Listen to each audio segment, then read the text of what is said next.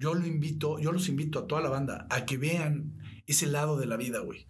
Ahora que estuve en la cárcel, de decir, o sea, los primeros cuatro días estuve hecho cagada, pero el quinto, güey, que fue Navidad, güey, que me senté con el jefe a platicar y decirle, no sé qué está pasando, necesito un cambio porque llevo cuatro días sin comer, sin esto, con toda la... la o sea, lo peor que te puedes imaginar, allá adentro quieres, puta, madrear, hacer, deshacer, poner, cagar, hacer, o sea, a mucha gente, cabrón. Y o luego te están pasando injusticias en tu cara que dices, y, y te tienes que tragar y decir, ¿qué es lo que me conviene hacer ahorita que no me perjudique? La inteligencia emocional yo creo que debe ser una materia que deben de llevar niños desde que, desde que tienen uso de razón. Sí. O ejercicios cuando no tienen el uso de razón. Porque la inteligencia emocional es la llave a una toma de decisión entre A, B y C. Entonces yo, yo, este, yo así soy.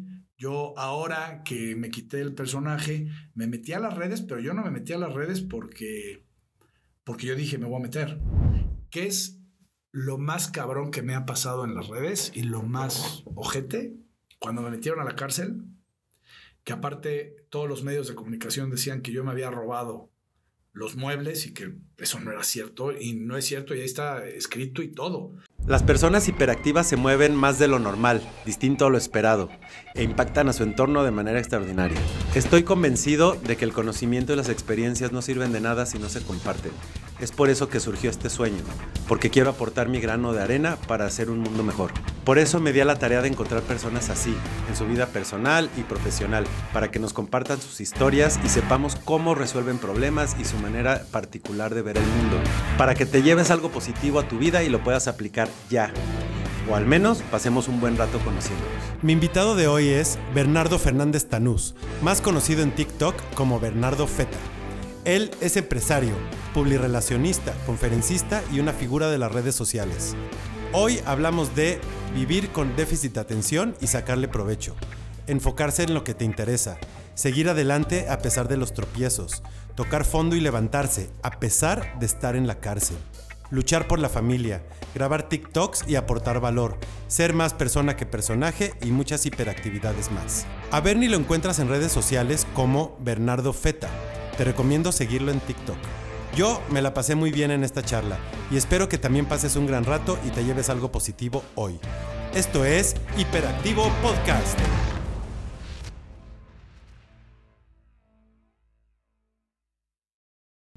¿Eres el del TikTok? Ah, ah sí, perdón. Eso. Bienvenido, mi Bernie. Gracias, Edgar, por la invitación. Feliz de estar aquí contigo. Sí, muchas Eh, gracias. Yo feliz de, de que hayas venido. No, hombre, encantado, encantado. Saludcita. Salucita. Mi Bernie, para mí tú eres una persona hiperactiva. Sí, señor. ¿Te lo han dicho alguna vez? Ah, no, claro. ¿O cuántas veces no te lo han dicho? Mucho, mucho en mi niñez. Y bueno, ya cuando se dieron cuenta mis jefes que sí era un TDAH, pues ya dijeron, ah, pues sí, era eso. Excelente. Y para mí eres un, un hiperactivo no solo con déficit de atención, eres un hiperactivo porque te mueves más de lo normal, ¿no? Y, y- y distinto a lo esperado en tu manera de ser de- personalmente y en la chamba, ¿no? Claro. Entonces, por eso es que quiero empezar al revés. Sí, Quiero saber quién es Bernie hoy. ¿Qué haces? ¿Dónde estás, güey? Padrísimo. Pues mira, primero que nada, estoy muy agresivo con el TDAH porque a mí me gusta. Hay mucha gente que se frustra. Yo te puedo decir que yo soy un orgulloso del TDAH porque lo que no me llama mucho la atención lo hago a un lado. A lo mejor como que sí trato de poner atención, pero mi cerebro no me lo, no me lo absorbe. Pero lo que sí me gusta y lo que le tengo que poner atención, lo absorbo demasiado y le doy toda la energía y toda la hiperactividad para que pueda detonarlo, ¿no? Entonces eso a mí me gusta, me atasco.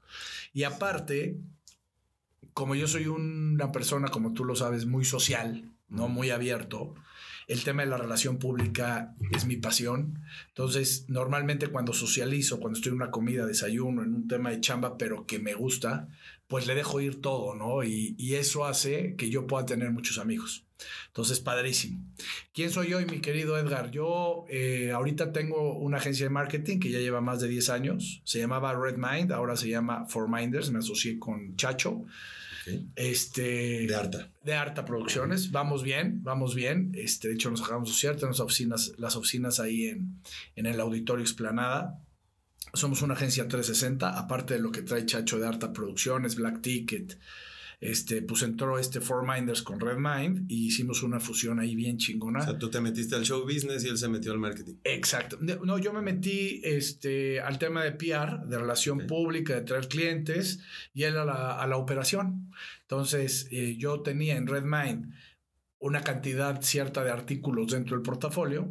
Él tenía en Arta y en Black Ticket otros artículos, ¿no? Y los fusionamos para hacer un 360 ya no solamente de agencia de marketing, sino de producción de eventos.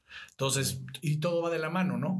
Ahora con el tema de, de books, de, de de influencers, de conferencistas, de entonces todo eso va machando entre los eslabones de Arta Black Ticket y Red Mind, hacemos una fusión y ahí vamos ya engranando chingón. ¿Hace cuánto fue esto? Ah, después de pandemia, que a él le pegó durísimo, porque también estuvo el tema de que los eventos valieron madre. Cerrado. Y a mí como agencia también me pegó durísimo, que salió el 80% de mis clientes porque no preferían pagar las rentas y, y, y esperarse y, y, a lo mejor este, alargar la liga lo más que se podía para poder seguir con sus locales comerciales y no perder el inmobiliario y la, y la, y la estructura, este, pues lo que dejaban era redes sociales, decían, no, pues yo ahorita para qué, cuando no era así, o sea, lo más cabrón era a lo mejor tener un plan B y todo lo que vendían, por ejemplo, un restaurante, pues era a lo mejor este, hacer una black kitchen de, de, tema de hacer publicidad por redes, vender por ahí, porque pues el comensal no llegaba directo a, a, al punto, ¿no? Entonces, pues, pero sí sufrí, sí sufrí mucho, todos. sí sufrí. ¿Sabes qué? Me tragué todos mis ahorros. Uh -huh. Todo lo que tenía Redmind de ahorro, uh -huh. este, para inversión y para reinventarnos en el momento que pues, tú sabes que la tecnología eh, es, es, impresionante cómo avanza. Chinga, y entonces tienes que estar teniendo tu colchoncito para ir reinventándote con los nuevos productos, las nuevas tendencias. Entonces, la verdad sí fue muy duro porque este, yo, todo el, el ahorro de, de Redmine, eh, yo no le bajé los sueldos a, mis, a mi equipo de trabajo. O sea, no, no. ¿Qué no, tan grande era tu equipo? Éramos 39. Cabrón. En una agencia es un chingo. Es un chingo. Sí, pero bien cabrón. 39 sí. cabrón, éramos a toda madre. Aquí hoy somos 10. Y, Mira, somos un chingo. Y, son, y, sí, no, y ahorita en una agencia 10 ya, ya está cañón. Sí, sí. No, este, llegamos a manejar hasta 63 cuentas wow. de redes sociales. La mayor parte wow. de empresarios poblanos, este, industrias, comercios, este, de todo y okay. páginas web, e-commerce, producción audiovisual, o sea, todo lo que conlleva una... Todo eso en Redmind. Todo eso en Redmind. Ajá. Se, Redmind se va haciendo chico, o sea, se va haciendo chico de que la pandemia y dices, puta, ¿cómo estiro, cómo estiro? Pues los chavos también se fueron yendo porque yo les decía, a ver, vamos a chambear home office, está todo dar, pero ahorita pues los clientes están yendo, yo aguanto con, con el sueldo, pero yo les recomiendo que ahorita ustedes vayan buscando otro, otro jale o proyectitos para que les entre un poquito de más lana, porque yo no sé si Redmine va a revivir o no. Claro. O sea, siempre nadie estabas, sabíamos, nadie sí. sabíamos qué iba a pasar. Me la sé, me, ¿no? me pasó muy parecido. De lo que sí estoy orgulloso de mí, de mi equipo, mi Edgar, es que en realidad nos acabamos todo el presupuesto sin bajar sueldos. Uh -huh. Y hasta que yo llegué un día y les dije, ya no hay ahorros, vamos a trabajar por proyecto. O sea, entraba un cliente o ten, tenía un cliente un trabajo que hacer y yo decía, este trabajo nos va a dejar esto. ¿Quién le entra? Y a repartir el pastel. Por, a repartir el pastel. Uh -huh. O sea, yo creo que muchas empresas lo hicieron así, sí, ¿no? En sí, pandemia. Así lo hicimos nosotros. Era un poder de sobrevivencia, cabrón, ¿no? Sí. Entonces. Y te rescataba rescatando a otros. ¿no? Sí, sí. Muchos aguantaron, muchos no. Muchos este, adquirieron trabajos y yo les decía, ahora sí que gracias por, gracias por aguantar hasta acá. Este, eh, y ellos me decían, gracias a ti por, por nunca bajarnos el sueldo, por trabajar home office con el mismo sueldo, por no recortar el personal. uno, uno, uno hizo el sacrificio, pero eh, en conjunto, ¿no? Y de ese equipo Redmine, ahora alguien siguió en, en el proyecto Ni o ya uno. es ni no uno? hay ni uno. No hay ni uno no. porque todo el mundo voló.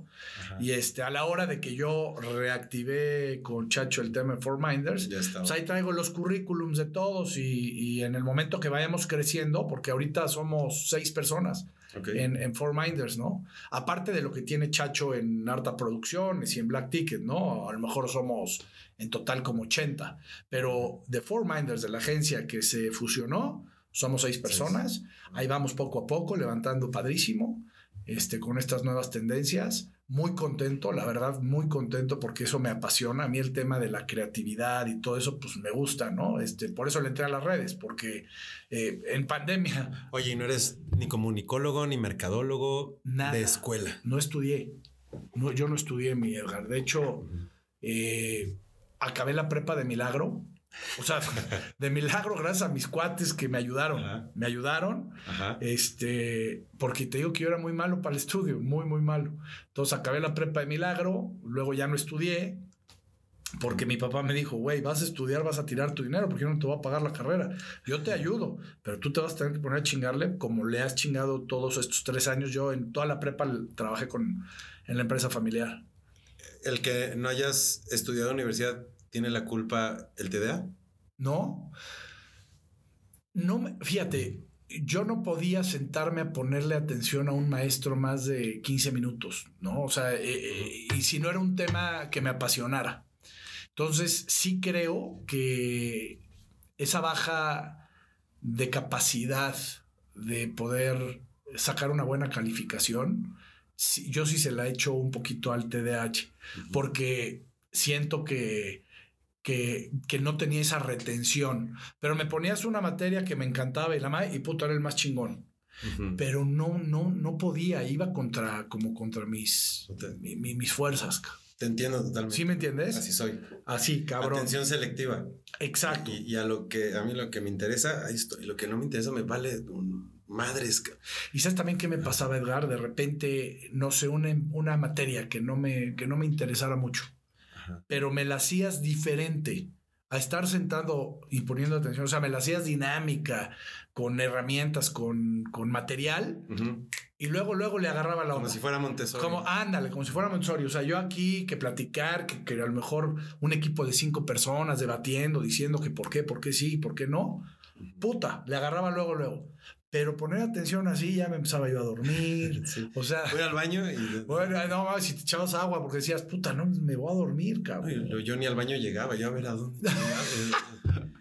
Sí, Todavía sí. me respiro, ¿no? Entonces estoy en Four Minders, padrísimo, porque me encanta que yo conecto clientes, hago relación pública y Chacho, que es un chingón en el tema de operación y todo el equipo, pues está ahí trabajando en oficina.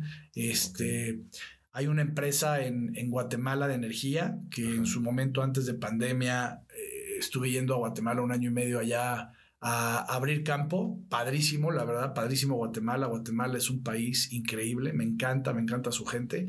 Eh, Me abrió las puertas de una manera espectacular, de verdad, yo amo Guatemala. Y, y una empresa de energía ahí, a toda madre, ahí vamos poquito a poquito Ahorita levantando, es energía renovable, ¿mande? Ahorita es cliente, ¿Quién? la empresa de Guatemala.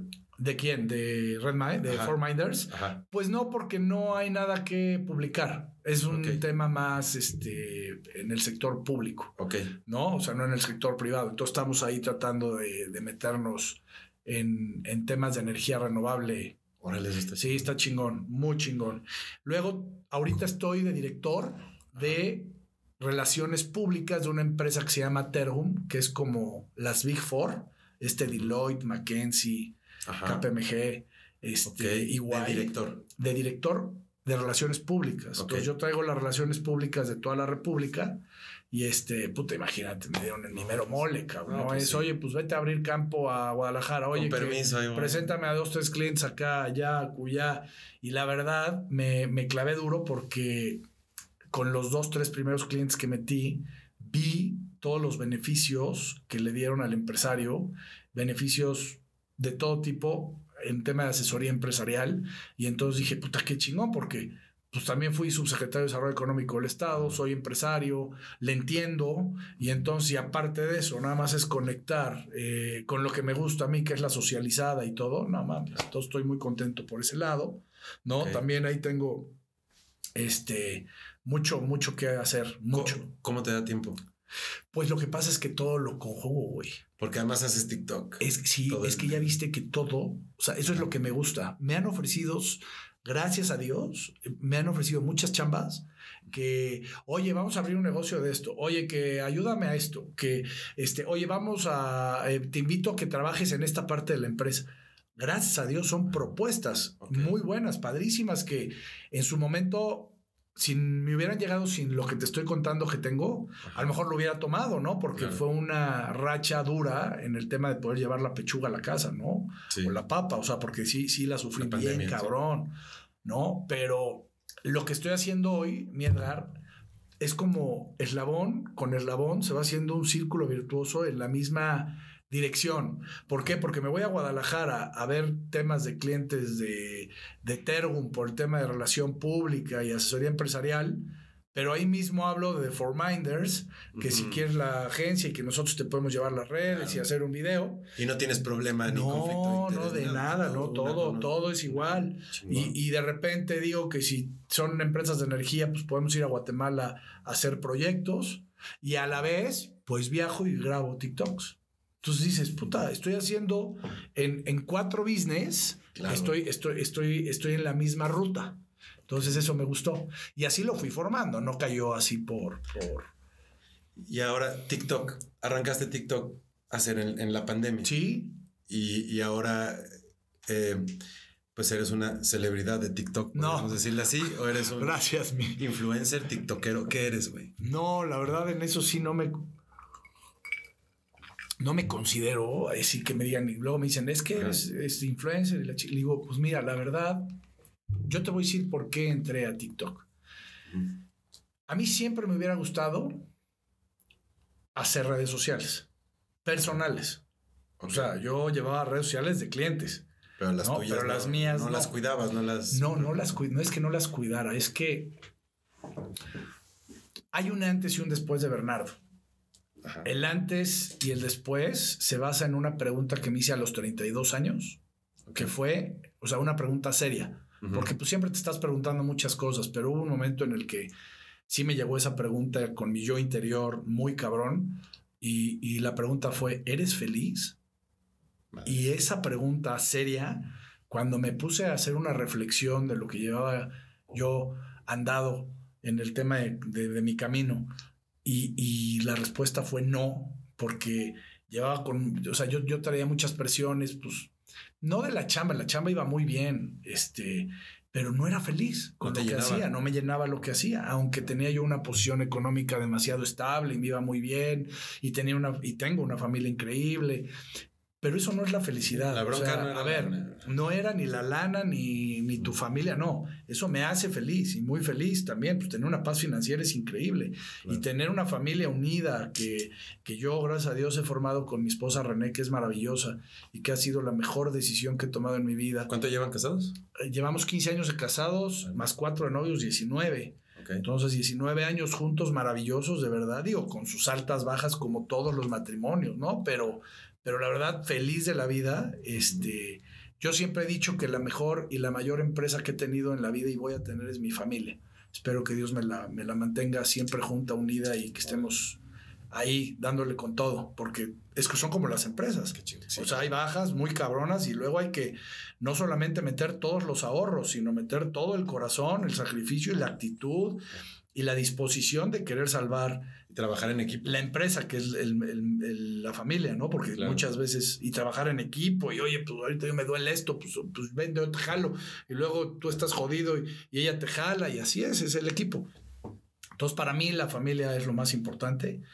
Este, y ya ves que tengo déficit, ya, ya se me fue el pinche avión de lo que te estaba contando. Yo estaba tratando de, De regresar, a, de re- a- a dónde- No Dos mames. TDAs juntos, pues ya. No, pues ya dos TDAH juntos está cabrón. Este, Este. ah, estamos hablando del parteaguas, ¿no? Ah, de lo de, ajá, de lo de eres Este, feliz. Fue la pregunta. ajá. Exacto, del eres feliz. Entonces, tienes toda la razón. Entonces, llega esa pregunta. Esto fue hace 12 años. Sí, fue hace 12 ¿Cuántos años. tienes? Tenía 32, 44. Estás bien chama. Sí, sí, bueno, estamos. Tengo, estamos. Tengo 44 también. Ah, ¿de veras? A toda madre, somos 7-9. Eso. sí, Eso, sí, pura sí, sí. chingonería. Yo creo que todos los 79 traen TDAH. Tenemos porque- onda. Sí, sí, yo creo que Yo fue- creo que era un, ¿Quién un tema de. se metieron nuestros se metieron nuestros jefes ahí algún jitomate a la raro. misma fiesta. ¿no? A las y, mismas fiestas, ¿no? y después de esa pregunta, mi Edgar, o sea, yo siempre, desde chavito, yo, yo tenía una hermosa familia, o sea, mis papás, puta, siempre un ejemplo para mí a seguir, eh, una familia que yo sigo admirando y amando. Pero yo, a mí mi papá me, me como que me educó con mucho, con, con mucha rectitud, ¿no? O sea, con, con fuerza, con, con exigencia. Y, y eso me, me hizo tenerle, tenerle mucho miedo, ¿no? Yo, yo una, tuve una niñez con mucho miedo, este, que hoy lo agradezco porque como padre, yo ya que soy padre, sí te das cuenta de cómo todos los hijos son diferentes. Ajá. Y, y- y a ciertos hijos les tienes que meter más la manita o soltar más la manita porque Claro. sus personalidades son distintas. Entonces tú, con el único fin de darles las herramientas y el amor para que ellos puedan ser felices y puedan re- realizar su vida, ¿no? ¿Qué nivel de miedo? O sea, ¿qué, qué, qué era miedo a, a Pues sí, jefe? Pues? yo sí tenía miedo. Yo sí tenía mucho miedo a mi jefe. Toda la niñez la tuve. Luego cuando ¿A ya... un castigo? ¿A, un- a un- a unas No, no, no, no, ¿A no. Miedo, miedo de no casti- me castigaba y cumplía sus castigos. Ajá. Los cumplía.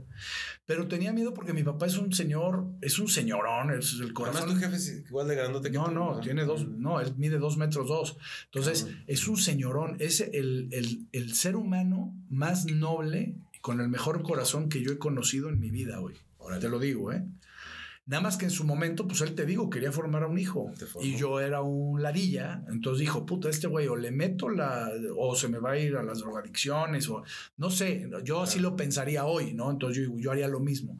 Pero bueno, no lo mismo porque como padre, este, pues hoy tú le das gracias a Dios que tuviste ese padre que te enseñó mucho y que esa enseñanza tú la, tú la estás modificando para con tus hijos, para tratar de ser mejor, mejor que tu papá, ¿no? O sea, Sí, sí. mejor en el tema de amor, de- o sea, por ejemplo, mi papá creo que hasta los 28 años me dio un abrazo y me dijo que me quería. Entonces yo decía, puta, no mames, yo quiero que mi papá y que esté orgulloso de mí, la madre. Yo y a mi hijo me lo trago a besos al cabrón y no sé si son personalidades o fue esa falta de lo que yo tuve que hoy se lo quiero dar. No lo sé O sea, ya tienes la experiencia para darte cuenta de que, de eso me faltó, de que eso me faltó. Y no es, a ver, yo sé que no voy a ser mejor papá que mi papá, porque mi papá fue un gran padre. Pero yo con lo que yo adquiero, ya con esta madurez y ya teniendo hijos, pues ya digo, puta, esto que me dolió mucho, pues no lo voy a hacer. A lo mejor estoy siendo peor, pero, pero lo estoy haciendo desde el corazón. Entonces, pues yo se lo brindo a mi hijo y espero que él también sea un mejor, eh, eh, un, un mejor padre que yo, ¿no? Claro. Ninguno es mejor que el otro, todos somos diferentes.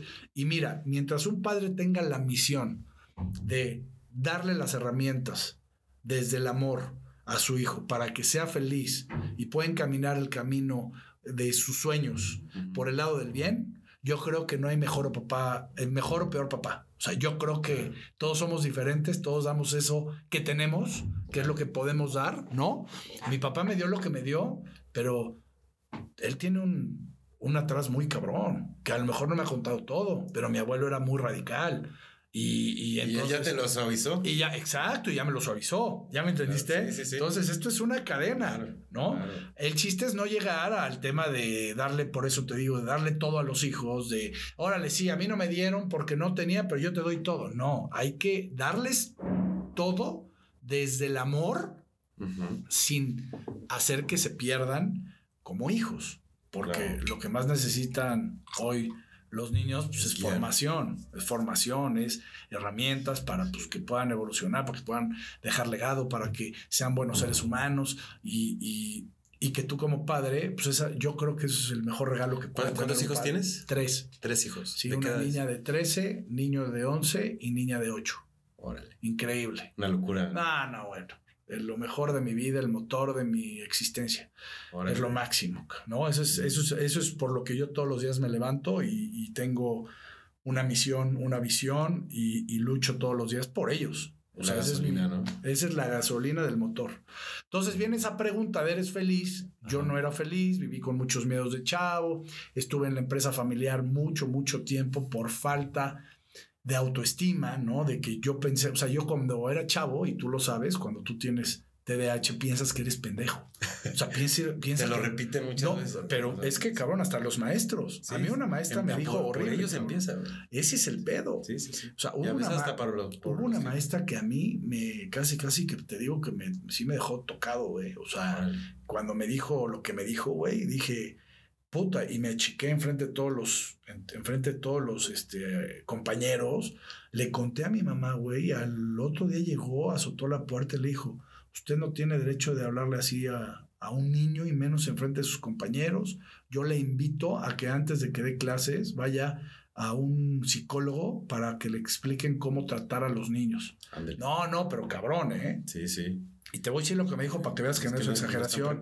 Ajá. Yo estaba en el dictado Ajá. de inglés Ajá. y yo, este, a mí se me complicaba el inglés, se me complica el inglés ahorita, cabrón. ok. Entonces, yo, y decía, ¿qué dijo Miss? Y, y yo quería seguir escribiendo el dictado, pero no entendía en inglés, güey. Entonces, se volteó y me dice, Bernardo, ¿qué estás mongol? Ah, Güey, no mames. Puta, Y uh. yo tenía, güey, tenía 13 años. Y en los ochentas ese era un insulto cabrón. Bien cabrón, güey, bien cabrón. Que eres mongol y puta, enfrente de todos los compañeros. No mames, sí, sí. Y, y eso es lo que te digo, que a mí en, en toda, la, en toda la escuela, hazte cuenta que yo me achicaba, güey, me hacía chiquito. Este, Y no estabas chiquito, güey. No, no, no estaba chiquito, pero me achicaba porque yo decía, es que, güey, no puedo. O sea, yo me sentía sumamente inferior, güey. Sumamente inferior. Y no me habían detectado este pedo. Entonces yo decía, sí soy, sí soy sonso, güey. Sí. Cuando ya llega el tema de que el psicólogo y la madre le dicen a mis papás que es por acá y la madre, y me empiezan como que hasta ellos mismos a, a- a impulsar de no, mira, pues ahora métete a los deportes y ya iba yo a taekwondo, a fútbol, a- entonces toda la A sacar la energía, energía, sí, toda la sacaba ahí y me encantan los deportes por eso. Entonces fue una, una, una, una, una infancia, se puede decir que dura para mí por, por, por, porque nunca creí en mí, pero cuando ya pasa el tema de la prepa y empiezo en la, en, en la etapa como de, de, de los negocios, que veo que empiezo a negociar chingón y digo, ah, cabrón, sí soy bueno para esto, empiezo a creer en mí. Y entonces ahí es donde me empieza la autoestima a subir, que la verdad, a empoderarme, y ahí es donde ya Oye, este, y- en el tema de los, de los business. En esa etapa tenías cercanía, mucha cercanía con tu abuelo. No, hombre, mi abuelo toda la vida, güey. Desde que nací, mi abuelo y yo, uf. El señor que fue muy, muy duro con tu papá. Exacto. ¿Y contigo cómo era? Uf, el rey. No me levantó la voz un día. O sea, yo creo que ahí pues, tú te das cuenta. Hoy veo yo a mi papá cómo es con mis hijos y digo, no mames, lo que hubiera dado por lo que hoy mi papá está haciendo con mis hijos. Los que no, dan dulces, los que dan pues, pero es que así es que la dan- vida, es la, es la ley de la vida, carnal. Claro. ¿No? Tú educas a tus hijos para, porque ese es, por algo los tuviste. Claro. ¿no? Entonces, o sea, tú quisiste formar una familia, pero no nacen y ya, pues lléguenle. No, Sí, sí, tienes no- que darle, o sea, tú tienes un compromiso, cabrón, de dar las mejores herramientas posibles de acá, de acá, o sea, de, de mente, de corazón, de valores, de cimientos, De ejemplo. de ejemplo, de todo para ser buenos seres humanos, ¿no? Entonces, eso es lo que somos los padres. Yo sé que voy a ser, yo voy a ser el abuelo más argüendero y consentidor del mundo, lo sé. Te estás preparando. Yo me para- estoy preparando, o sea, yo ya, puta, chulada, pero pues es parte de la vida, ¿no? Es parte de la vida.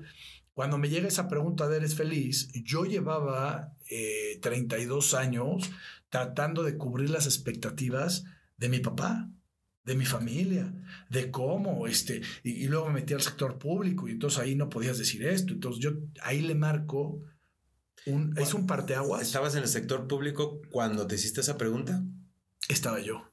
Eh, fue, Sí, fue en ese, sí, en ese sí. momento. Porque aparte ahí también empecé a descubrir muchas cosas que, que eran muy falsas, bro.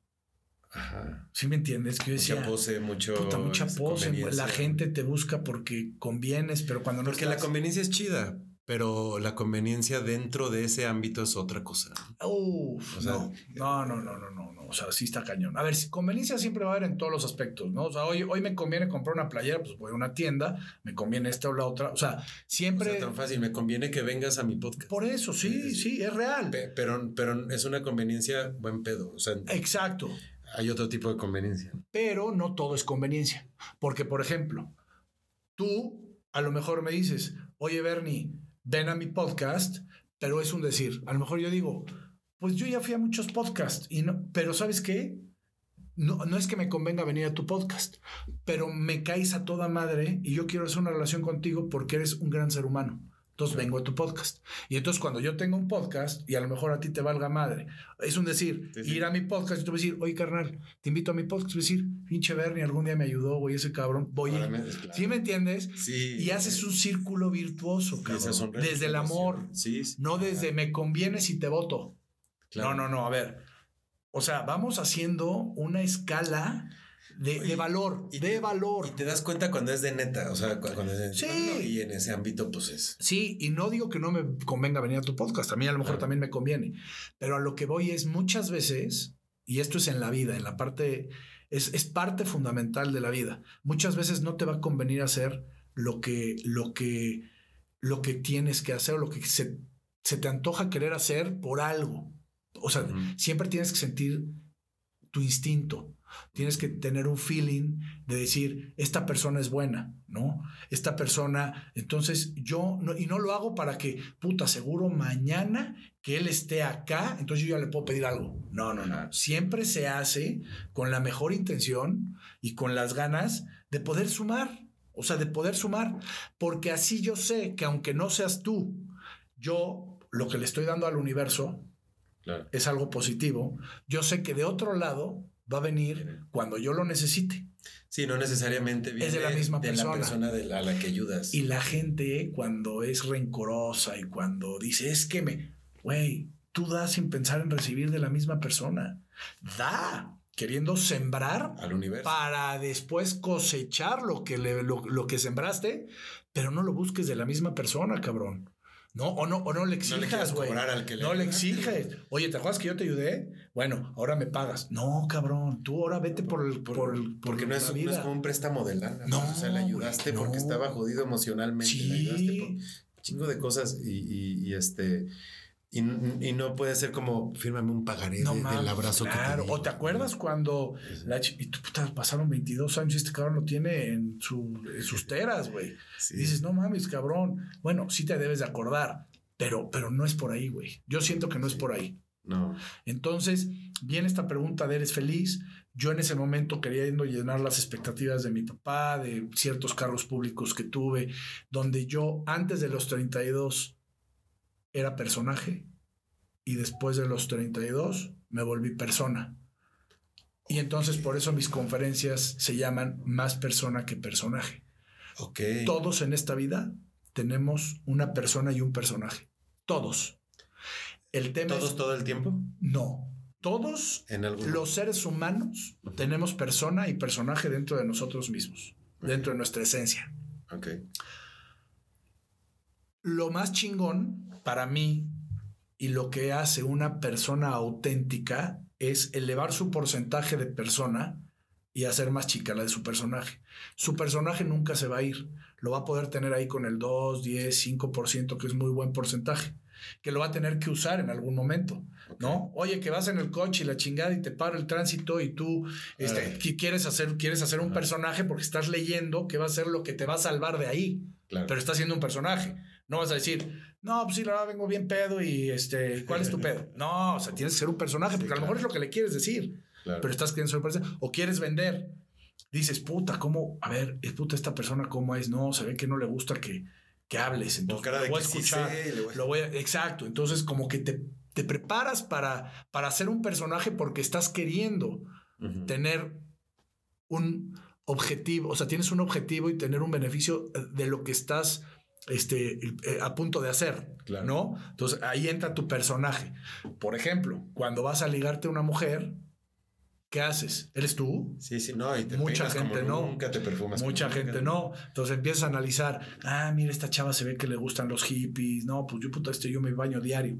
Ser dices, no, pues sabes güey". que ahorita me voy a dejar de bañar dos días, porque la quieres conquistar, Claro. pero empiezas a ser un personaje. ¿Qué pasa cuando ya te empieza a fluir la persona? Entonces la chava dice, ah, cabrón, este güey no era así, este, Este güey sí se baña. este güey sí se baña, güey, este cabrón. ¿Sí me entiendes? Sí, sí, Entonces yo aprendí a los 32 años con esta pregunta Ahí que debes de ser más persona que personaje. te, te asqueaste del personaje. Porque sabes que hubo mucha gente antes de mis 32 que estaban ahí, que porque pues yo tenía una buena posición en todos los aspectos, económica, social, este, que ya tenía un cargo, entonces decías, puta, soy súper este, popular. No, Sí, qué popular, ni qué la madre, hay una conveniencia. Hay que estar cerca de este cabrón. Exacto, porque- y yo también empezaba a ser personaje, depende con qué ámbito, con qué círculo me estaba, ¿no? Claro, y para estar ahí Y decías, tenías que estar cerca de y, ciertas se vol- personas. y se volteaba mi señora y me decía, Gordo, este cabrón no eres tú, güey.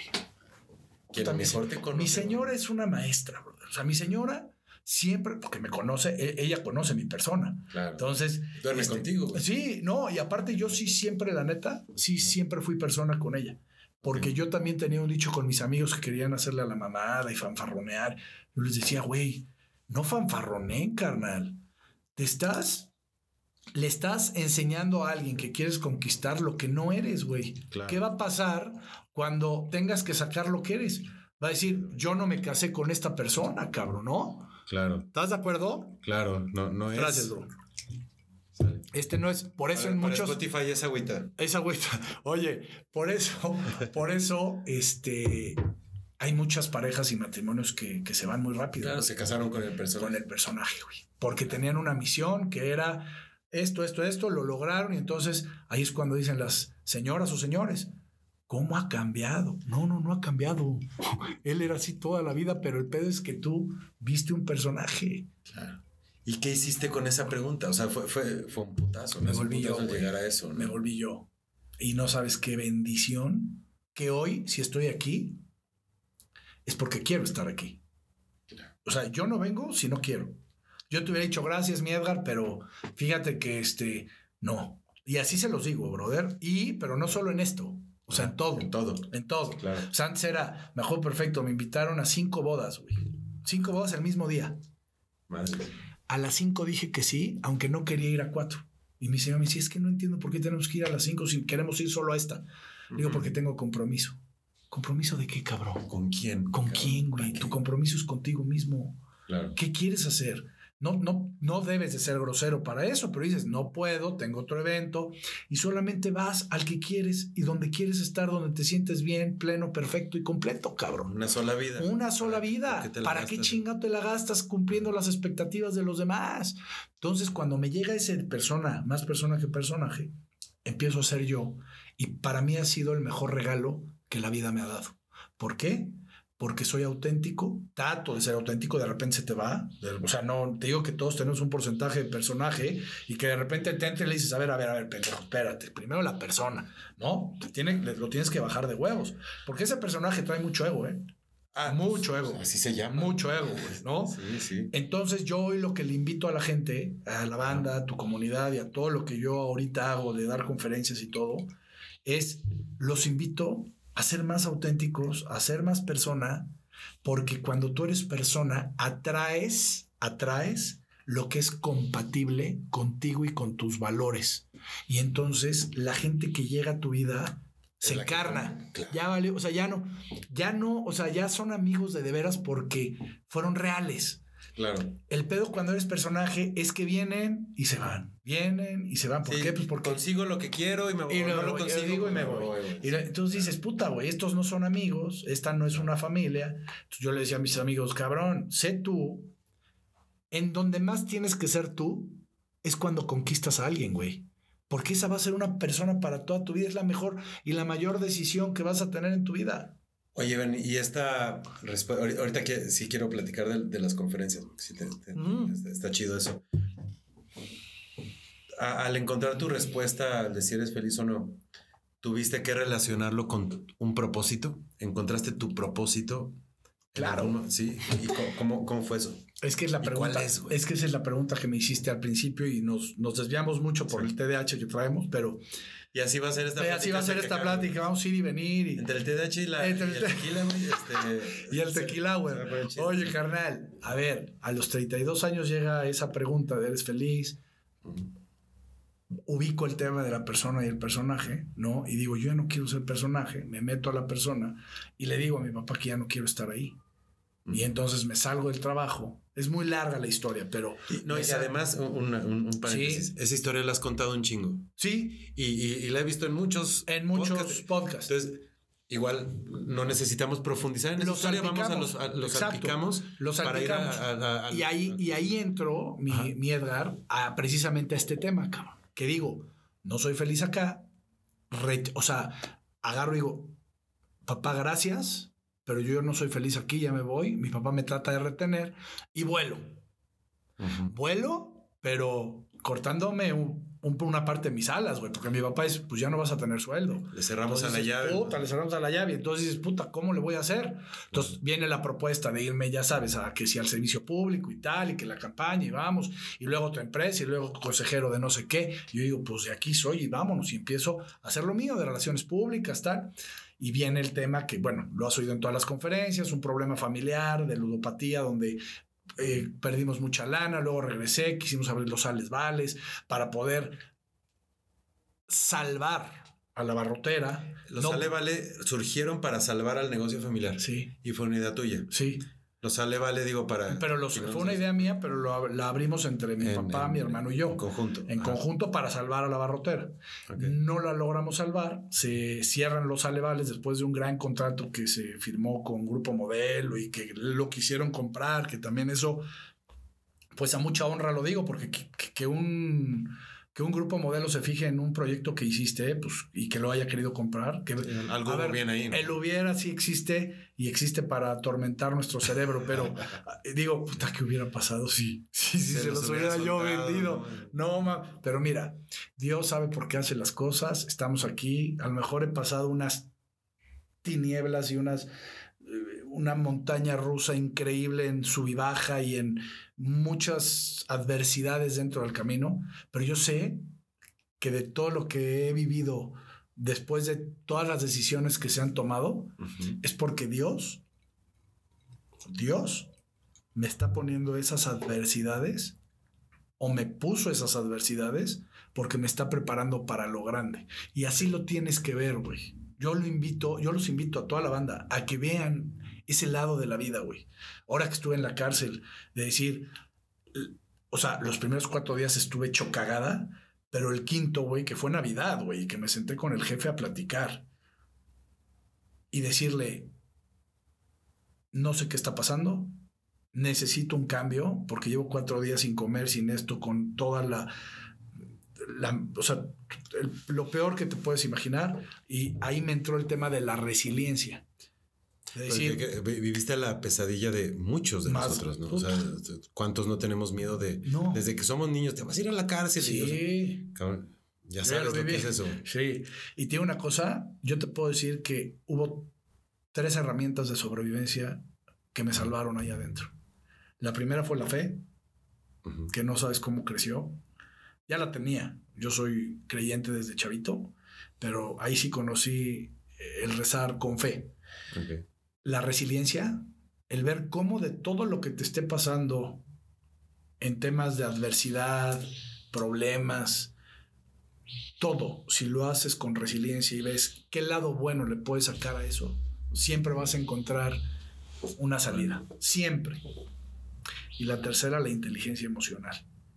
Allá adentro quieres, puta, madrear, hacer, deshacer, poner, cagar, hacer, o sea, a mucha gente, cabrón. Y o luego te están pasando injusticias en tu cara que dices, y, y te tienes que tragar y decir, ¿qué es lo que me conviene hacer ahorita que no me perjudique? Y entonces entra un tema de inteligencia emocional de decir, esto si lo hago, me va a cargar el payaso. ¿Tú crees que ya eras inteligente emocional antes de entrar a la cárcel? O sea, que, que ya, ya habías tocado el tema alguna vez. Siempre lo trabajé porque yo siempre fui muy explosivo, Ok. Pero aquí hice la maestría. ¿Sí me entiendes? O sea, dije, Síntoma del TDA, el explosividad. puta. Entonces, ahí, ahí sí dije, la inteligencia emocional, yo creo que debe ser una materia que deben de llevar niños desde que, desde que tienen uso de razón Sí. o ejercicios cuando no tienen el uso de razón, porque la inteligencia emocional es la llave a una toma de decisión entre A, B y C. El A es la explosiva, que reaccionaste en el momento y creo que esa es la que te va a llevar a lo peor. Claro. La B es cuando le metes un- una cubetita de agua fría, pero la C ya es la que ya te metiste al hielo y ya dijiste, a ver, pendejo. Ya ves cómo le ibas a cagar en la A y en la B. Yo Vamos a decido si la la C. A huevo, y va. Sí, sí. Y entonces ya es una inteligencia emocional. ¿Cuántos suicidios? Que es. Que o sea, se ¿Ya viste la tasa de suicidios? ¿Ahorita? ¿Cu- cuál es? Es una mamada. No, ¿En qué no, edad? no. ¿En qué edad, No, de, de los chavos, güey. De los Sí 15 a los 21 años. Está. No hay ni madurez No, para. no, carnal. Tú sabes lo que evitarías los suicidios de los chavos.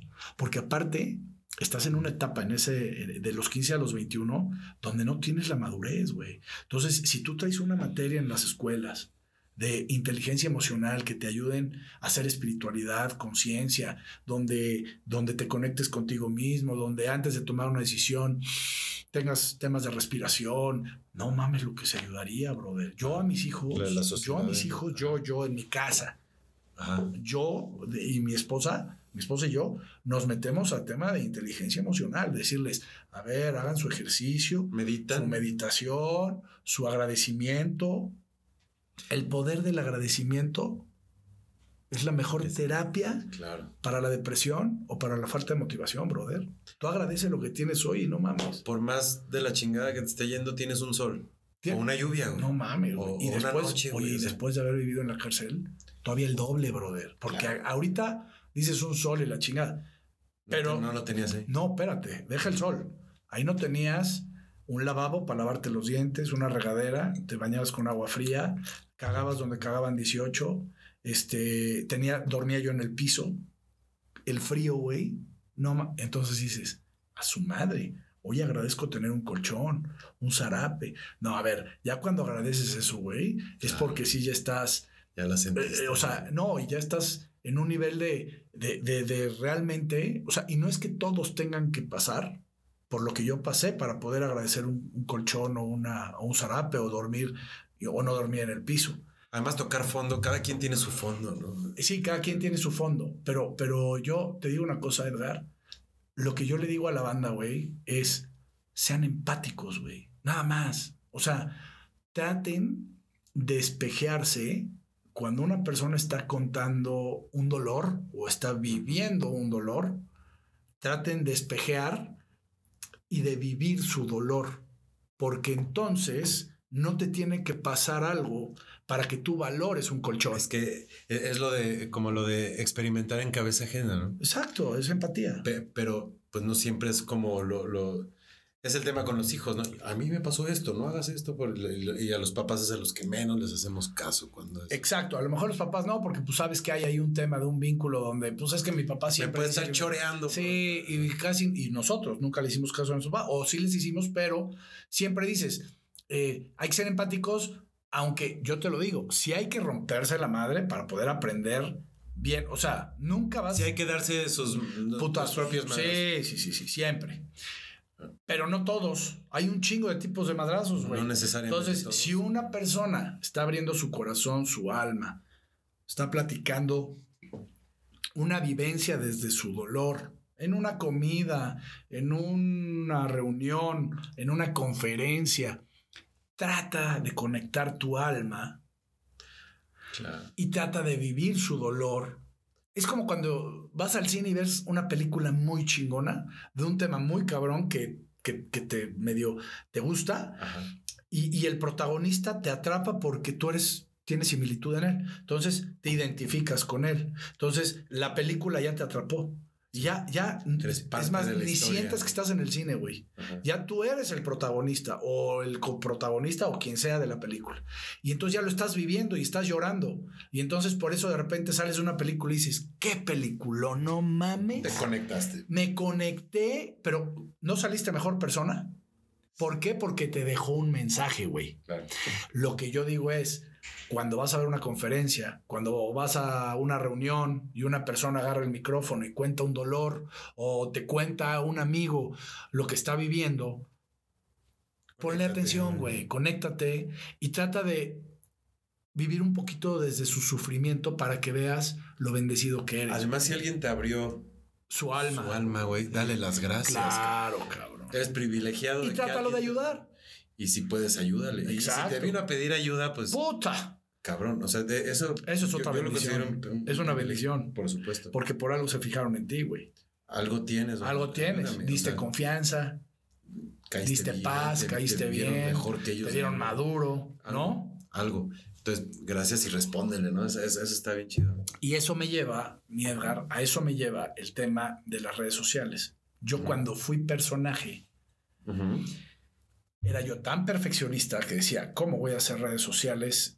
O sea, me grababa y decía, no, no, cuando tenga un equipo de producción, ya- o sea, siempre quieres lo, la excelencia, siempre Ajá. quieres nunca mostrar una debilidad, ¿no? En tus redes, y menos si va a quedar grabado, ¿no? Como que quieres el mejor aparato, Y que se quieres... vea acá chingón, y ¿no? que se vea chingón, ¿no? se vea- Y si no le sé bien a esto, mejor me espero a poder pagar un cabrón que esté junto a mí todo el tiempo y que me haga el mejor TikTok. Ajá. No, cabrón. La vida no es así, güey. Sé persona, cabrón. Agarra tu celular y sé tú, güey. Dime ahorita qué influencers o como se hagan llamar estas personas que van por la vida. A ver, dime quién que son o que fueron personajes. Dime cuánto les duró, güey. Ah, O cuánto les va a durar. ¿Cuánto les va- sí. ¿Cuánto les va a durar? ¿Por qué? Porque de repente te lo encuentras en la calle y, oye, ¿te acuerdas? Y mamadores y, y- y- y no son ellos. Claro. Entonces, ¿qué va a pasar? Pues que la gente se da cuenta. Eh, es una actuación. Ah, claro. Pero ¿qué pasa con las personas que son auténticos? Agarran el pinche celular, se les latió aquí a hacer un TikTok, pum, pum. Oye, y te lo encuentras y no mames, güey, me fascina tu contenido, la chinga. Y tú, ¿qué onda, bro? Y la chinga. Dicen, oye, güey, eres igualito al que sale la. Pues es que para algo Sí, lo haces, ¿no? Exacto. Para algo lo- Digo, ho- hoy, hoy te vi media hora hacer un TikTok antes de que, Sí, sí. Pero algo viste aquí. No, no he visto vi. el TikTok. no, ya lo subiste y no lo he Ya, visto. ya lo güey. subí. No sé qué chingados hiciste. La verdad es una pendejada, pero, pero pues había que hacerlo. Y, ¿no? y- y es como, como, hasta como un artista, o sea, y, y también no siempre andan como, como en el mood de saludar a todo el mundo, ¿no? Las, las personas. Sí, digo, a mí me encanta Pero- saludar a toda la banda, pero sí hay gente que se mete en su círculo, en su cueva, y es muy válido, ¿no? Es muy válido. Pero, pero que sean auténticos cuando van y vienen, Mm. ¿no? O sea, Eso no te quita que un día eso no de te malas, quita que han que una- descansado. Ah, que- no, o y sea, que no quieras ir y pues no, no, no pasa nada. Pero yo también no lo digo tanto por, por cómo saluden o que si la foto. Yo lo que digo es que lo que subas a tu contenido, lo que hagas para, para mostrarte hacia tu comunidad, tu familia que estás armando en, en redes sociales. Familia. Yo, yo les digo así, este, pues seas tú. O sea, no puedo decir ahorita que me gustan los chetos y tragarme una bolsa y por atrás y que me ofrezcan unos chetos y que digan, no mames, me cagan los chetos. Aunque te lo estén pagando. O sea, ¿sí me entiendes? No, aunque, es que yo así soy. Claro. Por ejemplo, a mí, de lo que me han buscado para hacer publicidad o tal en las redes, te lo juro, y no es halago, es, yo he bateado más del 80% Órale. porque me buscan marcas o que, que no, que no son compatibles con mi personalidad. O sea, es como si ahorita me dices, este, chingate un, puta, un pulpo, es que a mí no me gusta el pulpo, ¿no? Ok. Chingate un plato de pulpo así con el tentáculo. Puta, así me lo echas a mí, yo sí me lo No, chingo. tú se lo das. Pero imagínate que yo, wow, qué pulpo. Y de repente. Lo guacareas aquí lo guacareo y yo no como pulpo. No mames, güey. No, no hagas eso. Aunque te paguen, carnal. Claro. La neta, yo, a lo mejor digo, yo ahorita Y mira que sí tengo así ahorita debilidades financieras, pero no lo haría. Porque entonces estoy comunicando a la, a, a la banda algo que no soy. No, y, y, lo que te llevas tú dentro, ¿no? Y, y a la banda, No, tu banda que duerme en tu casa, güey. Exacto, Eh, es el ejemplo banda, a tus chavos, güey, a todo, a todo, todo tiene una razón de ser. Entonces yo, yo, este, yo así soy. Yo ahora que me quité el personaje, me metí a las redes, pero yo no me metí a las redes porque, porque yo dije, me voy a meter. Porque cuando yo me fui a Guatemala, Ajá. Me fui un año y medio a vivir a Guatemala. Re- Recapitulemos un poquito, Sí. aunque tu historia se puede buscar en muchos Sí, lados sí. pa- para ir a detalles. Pero eh, acabaste, terminaste el servicio público, Ujú, luego Guatemala y luego la cárcel, ¿no? Digo, para, para dar, para dar como un poquito de contexto claro, a así. quien no ha seguido tu historia de alguna forma, ¿no? Este, te fuiste a Guatemala. Esto fue como ya en pandemia. O un poquito antes. Un año y medio antes de pandemia, me voy a Guatemala un año y medio a vivir. Llega la pandemia, se cierra frontera en Guatemala. Guatemala cerró frontera. O sea, no había forma de que alguien entrara a Guatemala. ¿Cómo regresaste? No, no, no. Te avisaban que iban a cerrar frontera. Ah, te- Entonces, pues yo me regresé a, a México, a Puebla. Y la pandemia hizo que todos nos encerráramos, ¿no? No solamente Guatemala, todo el mundo. Ok. Guatemala cerró frontera para que no volvieras a entrar. Entonces yo toda mi chamba era por Zoom. Ya no podía regresar a Ya Chapala. no podía chambear allá, entonces era por Zoom. Y entonces ahí es cuando mi esposa me dice, Bendito Zoom, ¿no? bendito Zoom. ¿Cómo nos alivian? No, no, no a todos. Y ahí fue cuando mi esposa me dice, baja TikTok. Y yo le dije, nada más, ¿qué es eso? no, yo no te voy a tener aquí con tu hiperactividad todo el tiempo en la casa. Sí, sí, sí te padece tu esposa con, con tu hiperactividad. Puta, no mames, no, hay veces que no, no, me, no me soporta, güey. O sea, no, no, no es que no me soporte, sino que me dice, gordo, ¿qué pedo, güey? O sea, ¿dónde te apagas, carnal? O sea, no puedes ir. ¿A qué hora te paras, güey? ¿A, a las 7. 10 Siete. para las 7. Ok. 10 para las 7, hago ejercicio, 8 kilómetros diarios, de lunes a viernes. Ok. Y ya luego le, me voy a jalar, digo, llevo a mis hijos al colegio, ahorita no, porque son vacaciones, pero llevo a mis hijos al colegio, este, y estoy chingándole y me duermo a las 2, 3 de la mañana. Ok. O sea, no, no, duermo no nos vayamos muy allá. Regresemos a tu esposa. Sí, sí, sí. Déficit de atención. Mm. Este, Me encierran, Ajá. o sea, nos encerramos en, en la pandemia, ajá. y ahí es donde mi esposa me dice, baja TikTok, porque yo siempre quise ser actor. Ok. Y hice una película, y eso lo he contado en muchos podcasts, Rápido, el nombre de la película. Caminos Cruzados. ¿Dónde está? En, en cine mexicano. Ah, en, o sea, ¿Dónde la veo? ahí en internet. En internet. Cine mexicano, Ok, cine muy mexicano. cagada. Ok. Este, yo siempre quise ser actor, no tuve el apoyo, este, le, le- le eché muchas ganas. Hubo una, un casting que fui, me dijeron, oye, pues no vas a ser extra, güey, vas a ser el novio de la protagonista. Es la película que hice. Cinco meses me salí de chambear, hicimos la película a toda madre. Me quise ir porque el productor me dijo, puta, tienes mucha madera, güey, vámonos de aquí a... Y mi señora ahí me dijo, oye, ya, ya, ya, ya cumpliste tu sueño, ya no le hagas a la mamada, ahora ya ponte a chingarle. Entonces, pues la neta tenía razón porque el tema de la artisteada no me iba a dejar. Y bueno, ahí fue un tema también de frustración de no poder cumplir mi sueño. Entonces, mi esposa, cuando llega el TikTok y la pandemia y la madre y la energía, que todo estar encerrado todo el día, por favor, baja TikTok. Y entonces bajo TikTok, hago un video, prende. Y me dice mi señora, no mames, güey, tu primer video ya tiene 50 mil views. No mames, ¿Cuál fue otro". primer video? Mira, el primero fue el de este. ¿Cómo se llama esta chava que hace ejercicio que motivaba? Esta de ¿Cómo se, Televisa. cómo se llama, güey? Está. Ah, Bárbara de Regil. Bárbara. Ajá. Ah, eh, esta Bárbara de Regil que hace, tú puedes, no sé qué, que tú estás así comiendo. Yo estaba en el excusado viendo, o sea, yo no, entonces yo no estaba y movía la cabeza, ¿no? Ajá. Entonces ese fue mi primer video y no fue viral. El segundo, que es el que digo, Es el de 50 mil. es el de 50. Entonces eh, me grabo en la cama con, con mi esposa, de, con, el, con el lip sync o con el audio de, este, oye, compa. Y, y estaba viendo mi señora, ¿no? Este, eh, me salieron dos culos.